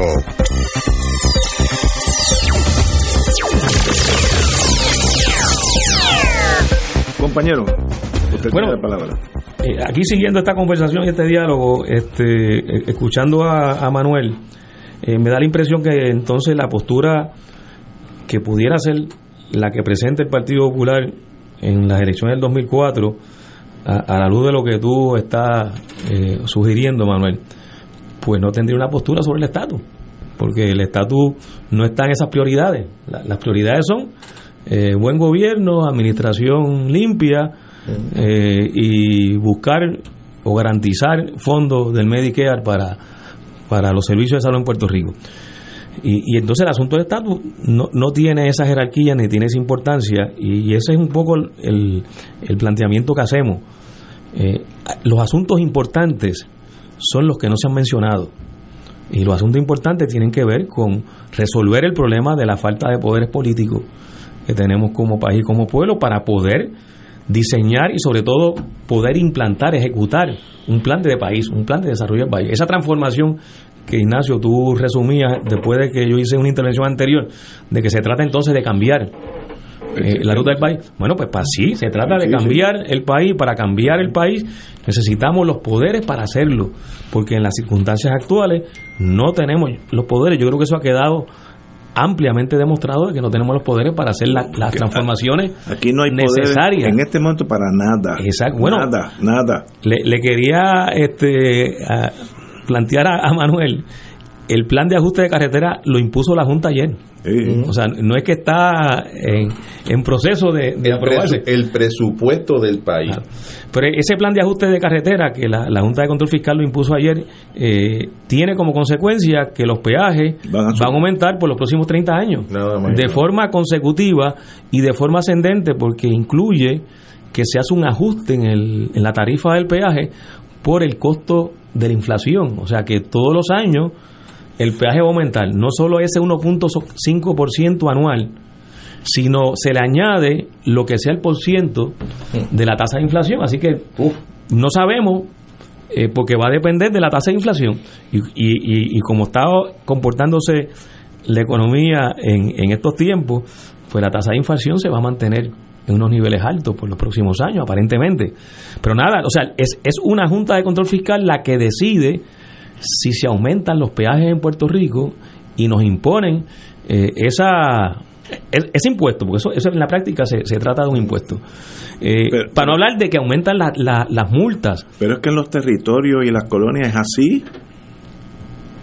Y por eso es que los, por eso es que las colonias las colonias para poder desarrollarse necesitan tener ah, los poderes políticos. Bueno, porque si no, no pueden desarrollarse. Si no, no podemos tener un, un sistema de salud universal. No podemos tener el desarrollo de nuestra agricultura. No podemos planificar el fomento de las actividades manufactureras y planificar cómo invitamos al capital externo para que se establezca en Puerto Rico, porque sí hace falta una política de inversión externa. y, pero eso dentro de un marco, de un plan donde se está fomentando el desarrollo de nuestra capacidad productiva y donde el beneficio principal del desarrollo económico y de esa capacidad productiva sea para los puertorriqueños y puertorriqueñas, que esos sean los que nos beneficiemos en última instancia y en primera instancia de lo que es el resultado de ese desarrollo económico. Bueno, pues si no tenemos los poderes políticos, eso no se puede hacer. ni se puede hacer tratados comerciales para nosotros entrar en unos convenios, unos convenios que nos, que nos favorezcan. Claro, y por eso, por eso es que es fundamental y es trascendental tener los poderes políticos si queremos transformar el país. Ahora, si queremos, queremos que el país se quede como está, que no es otra cosa que apostar a que se siga deteriorando. Bueno, pues no hay cambio en el estatus político, no se mueve el reclamo de, nuestra capacidad para gobernarnos nosotros mismos eh, y nos quedamos lapachando donde estamos, pero agravándose la situación. Eh, y, y el plan de ajuste que negocia la Junta con los bonistas en el tribunal de la jueza Laura Taylor Swain sobre la Autoridad de Energía Eléctrica nos van a imponer una tarifa adicional al pago de la energía eléctrica. ¿Qué implicaciones y qué repercusiones tiene eso en cualquier proceso o proyección de desarrollo económico de Puerto Rico? Terrible. ¿Y quién está decidiendo eso? Nosotros. ¿Quién lo está decidiendo? Un tribunal extraterritorial, porque el tribunal federal en Puerto Rico no es de los puertorriqueños y puertorriqueñas, es una imposición que vino con la invasión norteamericana en 1898. Pero es un tribunal de quiebra dentro del sistema americano. Claro, pues, claro. Creado por una ley especial que se llama la ley promesa. Es una ley promesa que la, impuso el Congreso de Estados Unidos. Mientras eso no cambie, eso se queda así. ese, es el ordenamiento, ese es el ordenamiento jurídico. Por eso, por eso el planteamiento político de nosotros reclamar nuestros poderes políticos como país es lo que puede dar al traste con la Junta de Control Fiscal y con todo eso que se ha impuesto recientemente o en los pasados cinco años. eso es lo que puede dar al traste con eso. Pero es Que nosotros tengamos la capacidad, nosotros, de decidir en el país y negociar como gobierno de otro país, que somos nosotros, el gobierno de Puerto Rico, el gobierno del país soberano de Puerto Rico, negociar con el gobierno de Estados Unidos lo, lo que va a ser esa relación entre nosotros y Estados Unidos. Pero esa es la ruta hacia la independencia y soberanía del país. Así lo cual no hay problema tampoco. Singapur es, una isla a la mitad de esto y es mucho mejor que nosotros, pero en todos los sentidos. Pero el, la realidad política en Puerto Rico, yo creo que la dependencia, primero económica y luego emocional, pues son dos cosas diferentes, es más alta que nunca. Entonces, háblate con, vete a Plaza de las Américas, busca las primeras 100 personas que tú escojas caminando por los pasillos eh, y pregúntale si, si están de acuerdo de separarse de Estados Unidos. El 93%, 94% decir que no, por, por muchas razones desde emocionales. Estados Unidos es un imperio, es un llame estar con un imperio que te cuida. Hoy salió que Social Security mío brinca 8.1 y el año pasado, un poco más. Son buenos, ¿Qué qué? 8.7. Y el año pasado brincó 5 algo. 120 pesos. Pues está bueno, que eso me da para una botellita de, de, coñac de vez en cuando. Pero, pero viste la. Pero, el seguro social lo pagamos nosotros. pues es un derecho adquirido. O sea, no, es, no, no, no. Es un seguro. Es un seguro. De hecho, el seguro social es una propuesta de Rubel y pero es una propuesta socialista, o sea, que la adoptó que la adoptó y tuvo oposición en Estados Unidos. Oye pero qué bueno que lo mencionas. existiría en Puerto Rico. Qué bueno que lo mencionas porque ese aumento eh, nos permite tomar el relevo de lo que estaba diciendo Tato porque la noticia también viene acompañada del promedio de ingresos que representa para la inmensa mayoría de los puertorriqueños que reciben el seguro social que ronda los mil dólares mensuales. Estamos hablando de en promedio en Puerto Rico cerca de 800 mil personas reciben el seguro social y en promedio reciben mil dólares. Eh, eh, eh, mil dólares en la economía que conocemos todos los que estamos en esta mesa es una cantidad muy reducida muy reducida.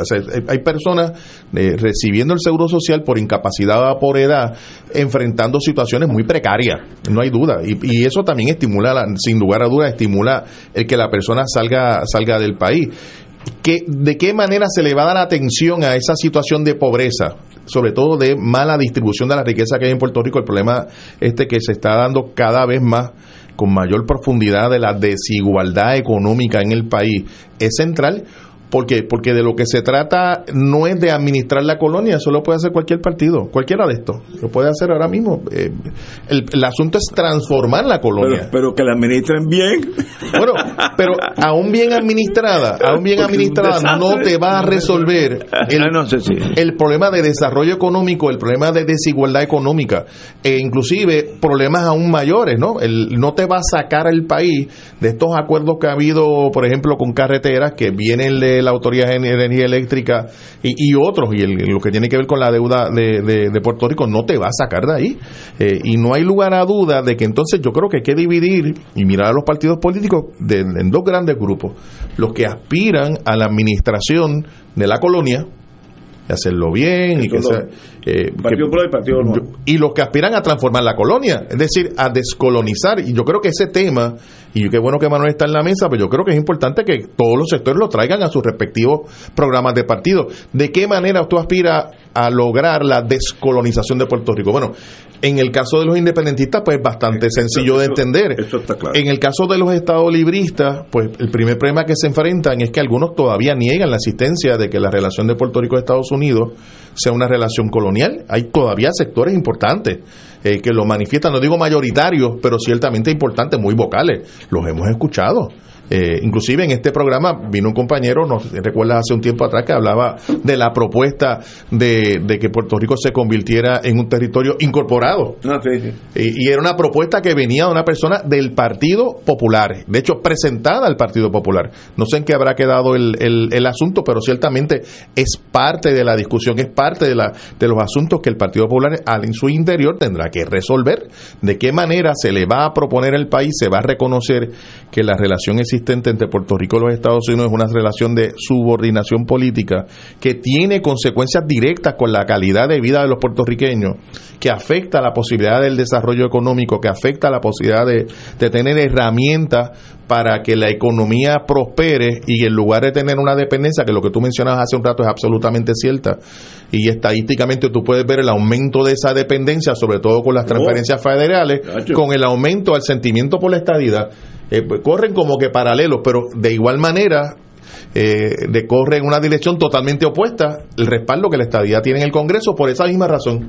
Porque no es únicamente de que hayan demócratas y republicanos en el Congreso, hay otro elemento. Yo no creo que en los Estados Unidos haya la voluntad de ningún congresista de promover un Estado dependiente que no venga a hacer aportaciones económicas al país. No, no, no, ni Estados Unidos ni ningún otro país del mundo, ¿no? Yo, yo viví allí dos terceras partes de mi vida y nosotros nos equivocamos mucho con decir eh, aquel es demócrata y aquel es republicano. Muy bien, eso en sí existe en la cuestión política. Cuando es algo de importancia nacional, todo el mundo es americano. Para eso se peleó la Segunda Guerra Mundial, la, la, guerra civil. No hay, no, no, en, sobre todo cuando se sienten que es algo, si, si, es un enemigo, olvídate tú, los dos partidos le tiran el hidrógeno al país que sea pero aún en cosas que, que son de interés nacional, la, el interés de la nación va por encima de los partidos. Yo lo viví muchas veces, en, en, por ejemplo, en New Hampshire, donde yo estuve. Eh, cuando, cuando hay decisiones serias, no hay diferencia. Ahora, el, patriotismo y el sentimiento patriota estadounidense altísimo. fue, lo que fue lo que con todo el mal cuatrino que tuvo George Bush hijo cuando el ataque terrorista de septiembre 11, eso fue lo que logró unificar la masa detrás de su candidatura. Y, el interés económico de los sectores que dominan la política norteamericana, que no es el pueblo, que los sectores poderosos del país, eh, que van a cerrar fila con el partido que sea, les da, les da igual. Eh, los opositores a la, a, la, limitación de la ley de cabotaje en Puerto Rico son demócratas y son republicanos. Después de pues todo, lo están protegiendo la industria. Los sindicatos también. Bueno, hay un elemento de, sindicatos también, todos protegiendo sus intereses económicos. Tienen sentido. Claro. Este, Por eso es que, el planteamiento es que no aplique a Puerto Rico. Ah, que aplique al territorio de Estados Unidos. Ah, bueno, pero, ellos, pero la manejen allá en su, en su estado y su territorio. Mientras sea. Puerto Rico no, porque para nosotros la imposición de la ley de, cabotaje, otra imposición, es medular para que nosotros podamos zafarnos de un costo altísimo que representa el tener que pagar más por usar la Marina Mercante de Estados Unidos. La forma de hacer eso es como los mosquitos, una picadita a la vez. Eh, Alaska sacó el transbordo del traslado de petróleo, De, de, la ley de Alaska, porque primero Estados Unidos no hace supertanqueros, no los hacen, así que lo sacaron. Hawái y nosotros nos beneficiamos, sacó el turismo, esos barcos que llegan aquí, hoy había unos... De Carnival y los todo eso, todo eso, son de banderas extranjeras. Así que vas poco a poco, yo, yo si fuera a cargo de este gobierno, eh, vamos a hablar del diésel o el petróleo, pero uno a la vez. Ir contra todo asusta a la gente porque y los barcos que se hacen en Mississippi que, que, hay una Pascagula, Mississippi, hacen los, los barcos esos tan eh, de pasa, de carga que vienen aquí.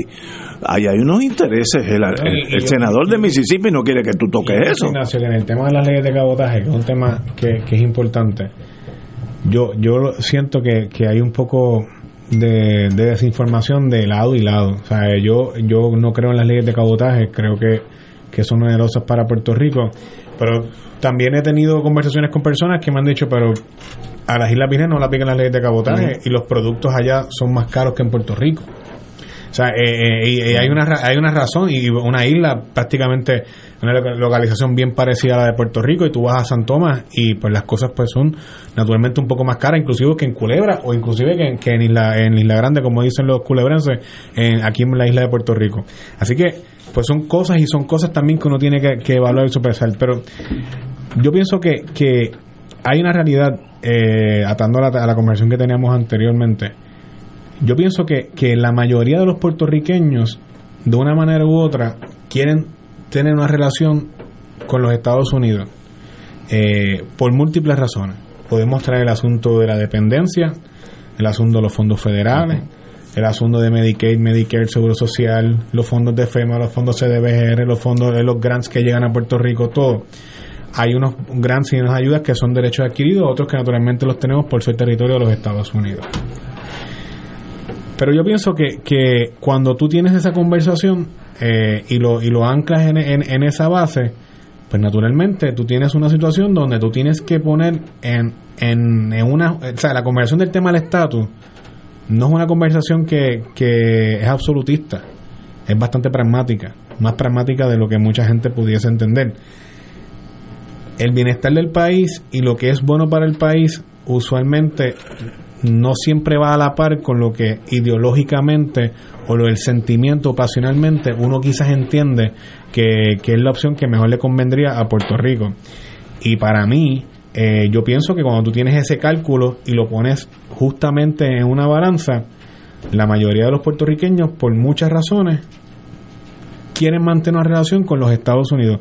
¿Cómo debe ser esa relación? claro, yo creo que todo el mundo, eh, y en esta mesa y en este programa, y yo lo he dicho, o sea, el ELA con promesa actualmente es colonial completamente y es una realidad de la cual tenemos que partir, es una realidad. el punto de partida? Tú partes de ese punto de partida a crecer y tú partes de ese punto de partida a buscar una conversación sensata, balanceada, sosegada sobre cómo resolver el tema del estatus en Puerto Rico. Pero yo creo que el tema del estatus cada vez va perdiendo relevancia en, en, en, en, la mente y en el imaginario del país de la, y colectivamente. Y yo creo que hay unos temas, y yo lo hablaba en otro espacio, en otra, en otra estación, eh, las crisis momentáneas. Ahora mismo tenemos la crisis energética. Anteriormente era la crisis del cambio climático. Antes de eso era la crisis de la pandemia. Antes de eso era la crisis de la corrupción. Y son crisis que van momentáneamente. Y este país, pues usualmente las tiene de, por momentos. Y producto de esas crisis, de la crisis fiscal, la crisis económica, crisis, estas crisis, estas crisis, estas crisis, tenemos la realidad que el país está buscando con ansias cada vez mayores un proyecto que verdaderamente pueda administrar bien este país. Y si este país es bien administrado, por más colonia que sea, genera los ingresos suficientes para poder sostener un estado de, un estado de benefactor social que funcione, una economía que produzca los ingresos que hacen falta y los empleos que hacen falta. Y este país tiene las universidades, la preparación, la mano de obra, la gente para trabajar y para poder echarlo para adelante. O sea, la realidad es que eh, las cosas, los utensilios, las herramientas las tenemos. Pero esas herramientas hay que saberlas utilizar. Y por más que puedan decir, por más pocos eh, eh, poderes políticos que tenga el país, por más que el estatus eh, esté involucrado en grandes asuntos como el asunto de la ley de cabotaje, por más que tengamos promesas, la realidad es que la posición del gobernador de Puerto Rico, la silla, la, la, la figura del gobernador, la figura institucional de la gobernación en Puerto Rico y el gobierno interno en Puerto Rico tiene mucho poder y mucha inherencia de poder impactar y cambiar las vidas de millones de puertorriqueños aquí en Puerto Rico. Así que eso yo creo que es importante que también se tenga sobre la discusión. Y máxime cuando Puerto Rico tiene más puertorriqueños en los Estados Unidos viviendo que los que tiene aquí en Puerto Rico. O sea, se siguen sumando las circunstancias y se siguen atando los cabos. Y yo creo que naturalmente la mayoría del electorado de este país busca una relación con los Estados Unidos. Hay gente que la quiere con la incorporación plena y la anexión, que es la estadidad. Hay gente que la quiere mediante una asociación de diversas modalidades. Y yo pienso que al final ese es el camino a seguir. Pero la realidad es, Puerto Rico necesita con urgencia ser bien administrado y ser un país que tenga un gobierno limpio y honesto. La relación digna con Estados Unidos es la relación soberana. de soberano a soberano. Esa es la relación digna. Si piensas como independentista, tienes 100% razón. Pero si yo quiero incorporarme, pues yo, yo, creo que hay que pensar como país y como nación, no solo como independentista, como país y como nación. un país que se considere una nación es un país, es un país pero Puerto Rico nunca ha dejado de ser nación. Por eso es una nación no precisamente por eso es que planteamos que necesitamos una relación digna de soberano a soberano. Pero él, de punto de vista independentista, es totalmente correcto, pero los estadistas son es contrario. Bueno, pero, por les toca a ellos explicar cómo hay un proceso, hay un proceso de transformación, como ha ocurrido en otras experiencias históricas de otros países. Eso va cambiando, esa mentalidad va cambiando. Argelia fue un ejemplo de eso y tú lo conoces. Sí, yo estuve, pero no voy a hablar de eso. Vamos a una pausa. Esto es Fuego Cruzado por Radio Paz 810 AM. Beneficiario de Medicare Platino, se acabaron los referidos. Ahora, con Triple S Advantage, no necesitas referido para visitar a tus especialistas o hacerte pruebas médicas. Llama hoy y cámbiate a Platino Titán de Triple S Advantage. Platino Titán cubre 38 municipios. Para detalles, vea la evidencia de cubierta. Triple S Advantage es una organización de cuidado coordinado con un contrato con Medicare y un contrato con el programa de Medicaid de Puerto Rico. La afiliación a Triple S Advantage depende de la renovación de contrato. Fuego Cruzado está contigo en todo Puerto Rico.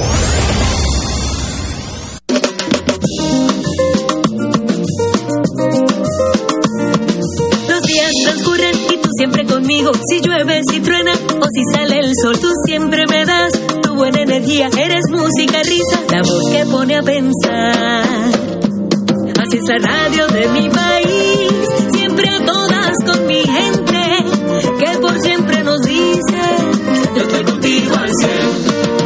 Si quieres celebrar, si en la casa quieres estar, si quieres reír, o que te canten la verdad, contigo, contigo, yo estoy contigo al cien. Contigo, contigo, yo estoy contigo al cien. Contigo, contigo, yo estoy contigo al cien. Los 100 años de la radio. Yo estoy contigo al cien. Y no hay más nada. Yo estoy contigo al cien. Pa' que tú lo sepas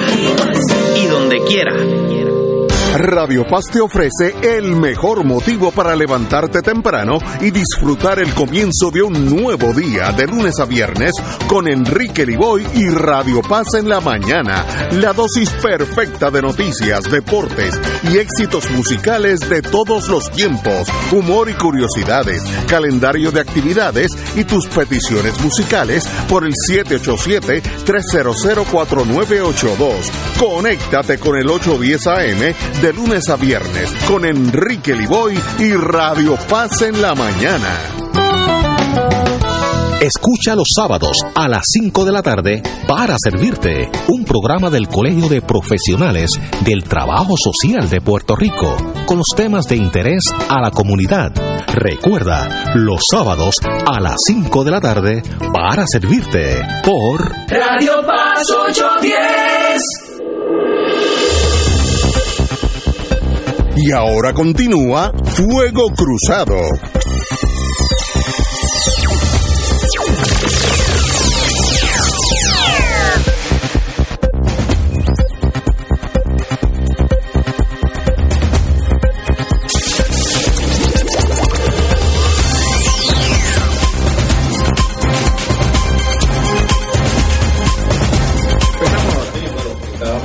Que el, trayendo un asunto adicional a lo que estamos discutiendo, lo, lo debemos de retomar, pero eh, hemos recibido varios, múltiples mensajes de, de personas eh, que han perdido el servicio eléctrico eh, a pesar de que se informó que el relevo de electricidad del servicio eléctrico iba a ser luego de las 7 de la noche, porque es la época, la hora pico, eh, por razón de la, de la producción, etcétera, de, electricidad, y hemos escuchado personas en diferentes lugares tan distantes como Luquillo, como Cupey, eh, me, mencionabas el área de, Plaza Las Américas, Puerto Nuevo. Y estoy leyendo de la red de, la, de Twitter, de aquí de la de la página del compañero Joy Fonseca, actualmente 40.000 personas en Puerto Rico no tienen servicio eléctrico.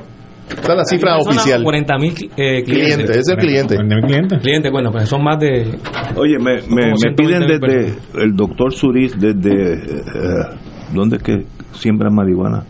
Eh, Colorado, Colorado, perdón. Que si lo que estamos hablando aquí es eh, los que no quieren ser estadistas, están buscando inconscientemente un protectorado es una colonia. Eso es una colonia. Sofisticada. le llamaban elegantemente. Ah, bueno, es lo mismo. Los ingleses le llamaban protectorado de oro. Eh, manda el, el, que tenga la. El, por la, por la Está, está protegiendo. Ok, muy bien. Pues, doctor Zurigo, usted lo suave. Usted, y esto está en, usted está en América, la de verdad. la de verdad. Aspen, allá no, eso es precioso, Colorado, una cosa espectacular. Bueno. Yo, quería comentar, Ignacio, de, lo que estaba planteando Manuel. Eh, un poco, eh, eh, Manuel nos, nos, sugería que, que tener un, un, buen liderato o buenos administradores, pues hace la diferencia entre un país que tiene necesidades y un país que la empieza a resolver. Yo, yo creo que, como le decía al principio, eso es insuficiente. Eh, podemos tener buenos administradores y administradoras y, eso tiene que ser un objetivo, eh, naturalmente, y gente eh, seria, gente comprometida, honesta, íntegra. ciertamente eso, eso es fundamental. pero nuestra historia, precisamente la historia durante las administraciones del Partido Popular, nos ha enseñado que eso es insuficiente porque eso no necesariamente provoca las soluciones a los problemas de fondo.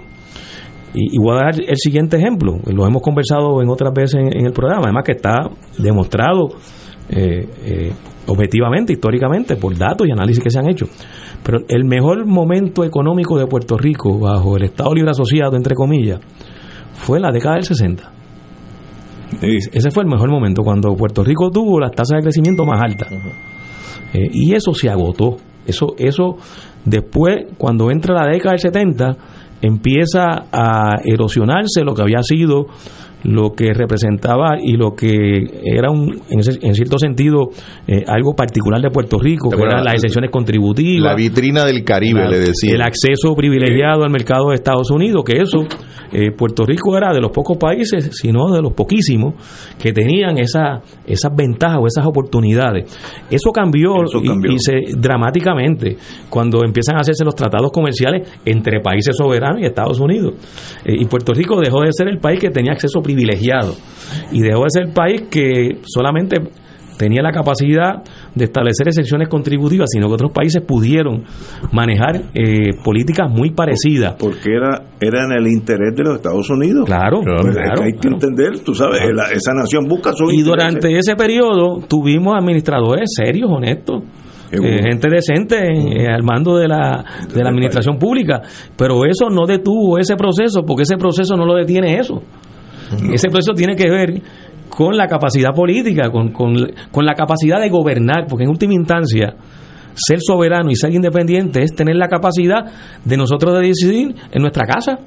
No que decida el vecino que vive cuatro cuadras más abajo quién entra o quién sale de la casa, con quién yo me vinculo, con quién no me vinculo, a quién yo le vendo mi mueble o a quién yo no le vendo el mueble. Pero si tú eres ciudadano de North Dakota, tú eres tan limitado porque la nación, para eso se perdió la guerra civil, te impone ciertas cosas, el, el, EPA, el Internal Revenue Service, el FBI, tú eres limitado. Eso es los estadistas de allá eh, han cedido ciertos poderes. Libre, libre no son. North Dakota no se manda por sí solo. Los aviones que aterrizan en North Dakota tienen el visto bueno del gobierno federal, si no, no aterrizan. Para eso tienen esos congresistas que procuran que la, una base de la Fuerza Aérea sea en tu estado oh. o que un proyecto federal de importancia sea en su estado, etcétera. Hay un elemento de la práctica política. A mí me parece interesante lo que tú estás trayendo, Tato, porque uno puede traer por analogía el tema de los alcaldes. Tú puedes tener el mejor alcalde del mundo en un pueblo, digamos, un pueblo pobre como son la inmensa mayoría de los pueblos de Puerto Rico, la inmensa mayoría puede ser un alcalde honesto, puede tener una gran asamblea municipal y no va a sacar el pueblo de la pobreza.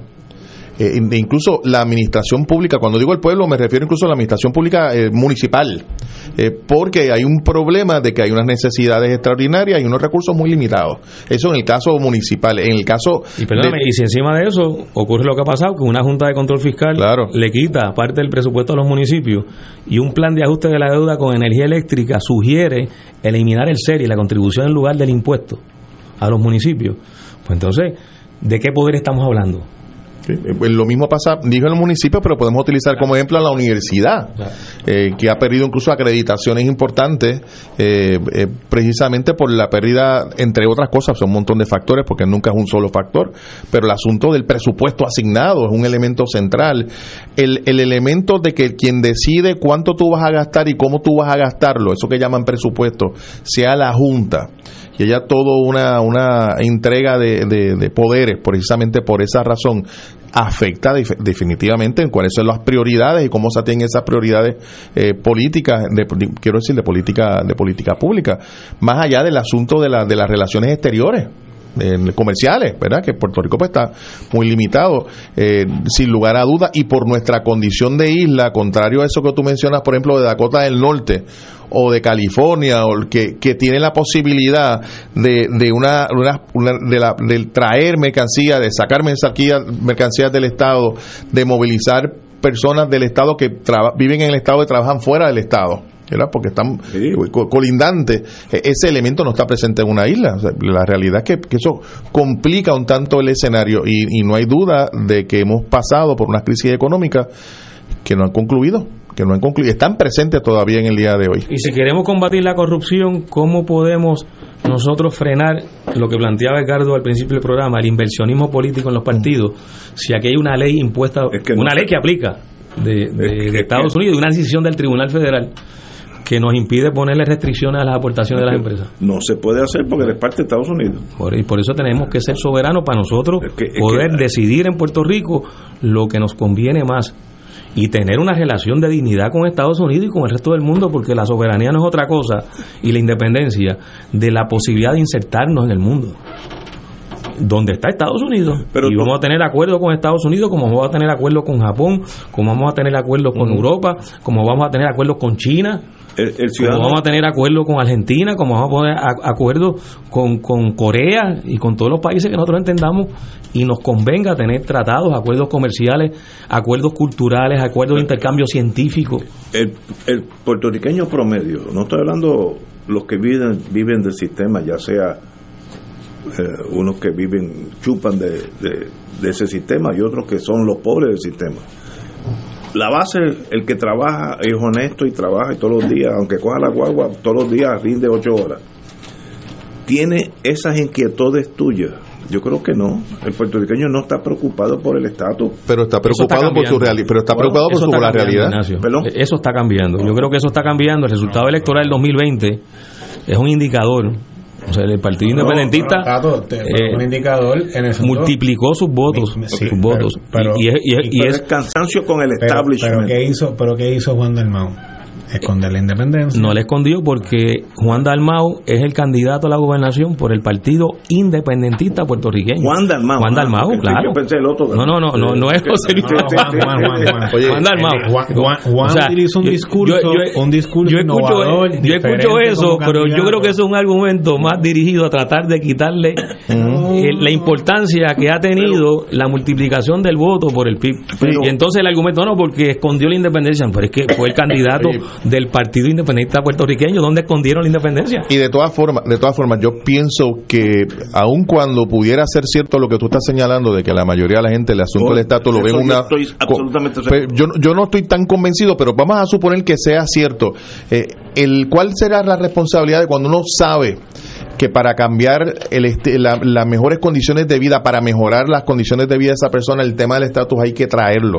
Pues hay una obligación de, de discutirlo, porque que no hay relación o hay relación entre el costo de vida en los- de los puertorriqueños, el de la electricidad, el del asunto de las carreteras, con el tema de la colonia. Pues claro que la hay, por supuesto que la hay. Pero- pero es y que- pues nos corresponde explicarla. No, yo- de eso yo estoy totalmente seguro con ustedes, como estas conversaciones que hemos tenido hoy entre amigos que somos. Seguro. Claro. Sí, sí, Este, Aunque yo sé que yo tengo la razón y ustedes no. Usted siempre tiene Pues, Por supuesto. No, no, pero es que yo no veo eso como un factor apremiante en Puerto Rico. La gente está preocupada por los boquetes en la calle, la educación pésima, la corrupción. Ese es el, el enfoque del país. Hay un agotamiento de los dos partidos también. La gente está cansada de Sí, estos dos sí. partidos y están buscando otra Pero, pero eso que tú dices, yo, yo, yo va- va- vamos, lo, lo, lo pongo como, como un hecho. Ahora, eso se cambia. Ah, bueno, eso se cambia y la responsabilidad es cambiarlo. Ahora, si el Partido Popular asume un discurso de no prestarle importancia a eso, que pueda, pues entonces se está sumando, Parte de se esa está premisa. sumando, sí, se, se está sumando a que no se dé ese cobro de conciencia que tiene que darse porque no hay forma Thank you. De gobernar un país con un gobierno que está sometido a otro. Oye, Ignacio, rápido. Subordinado a Antes otro. de irnos, eh, quiero enviarle un saludo a mi papá, que nos está escuchando. Sí, tu padre. Saludos, a- saludos a él. Y a mi papá. Crió un buen hijo, crió un buen hijo. Y al compañero Javier Sabat, que también nos está sintonizando, que compañero narrador de, de deportes y de juegos de Ah, baloncesto de. TCN. Tremendo mucho estudio conmigo en la Providencia, así que... Saludos a ambos. Y muchas gracias por tu comparecencia. No, siempre un privilegio. Excelente, excelente. Siempre. Gracias. Saludos. La gente de la Provi. La gente la pruebe.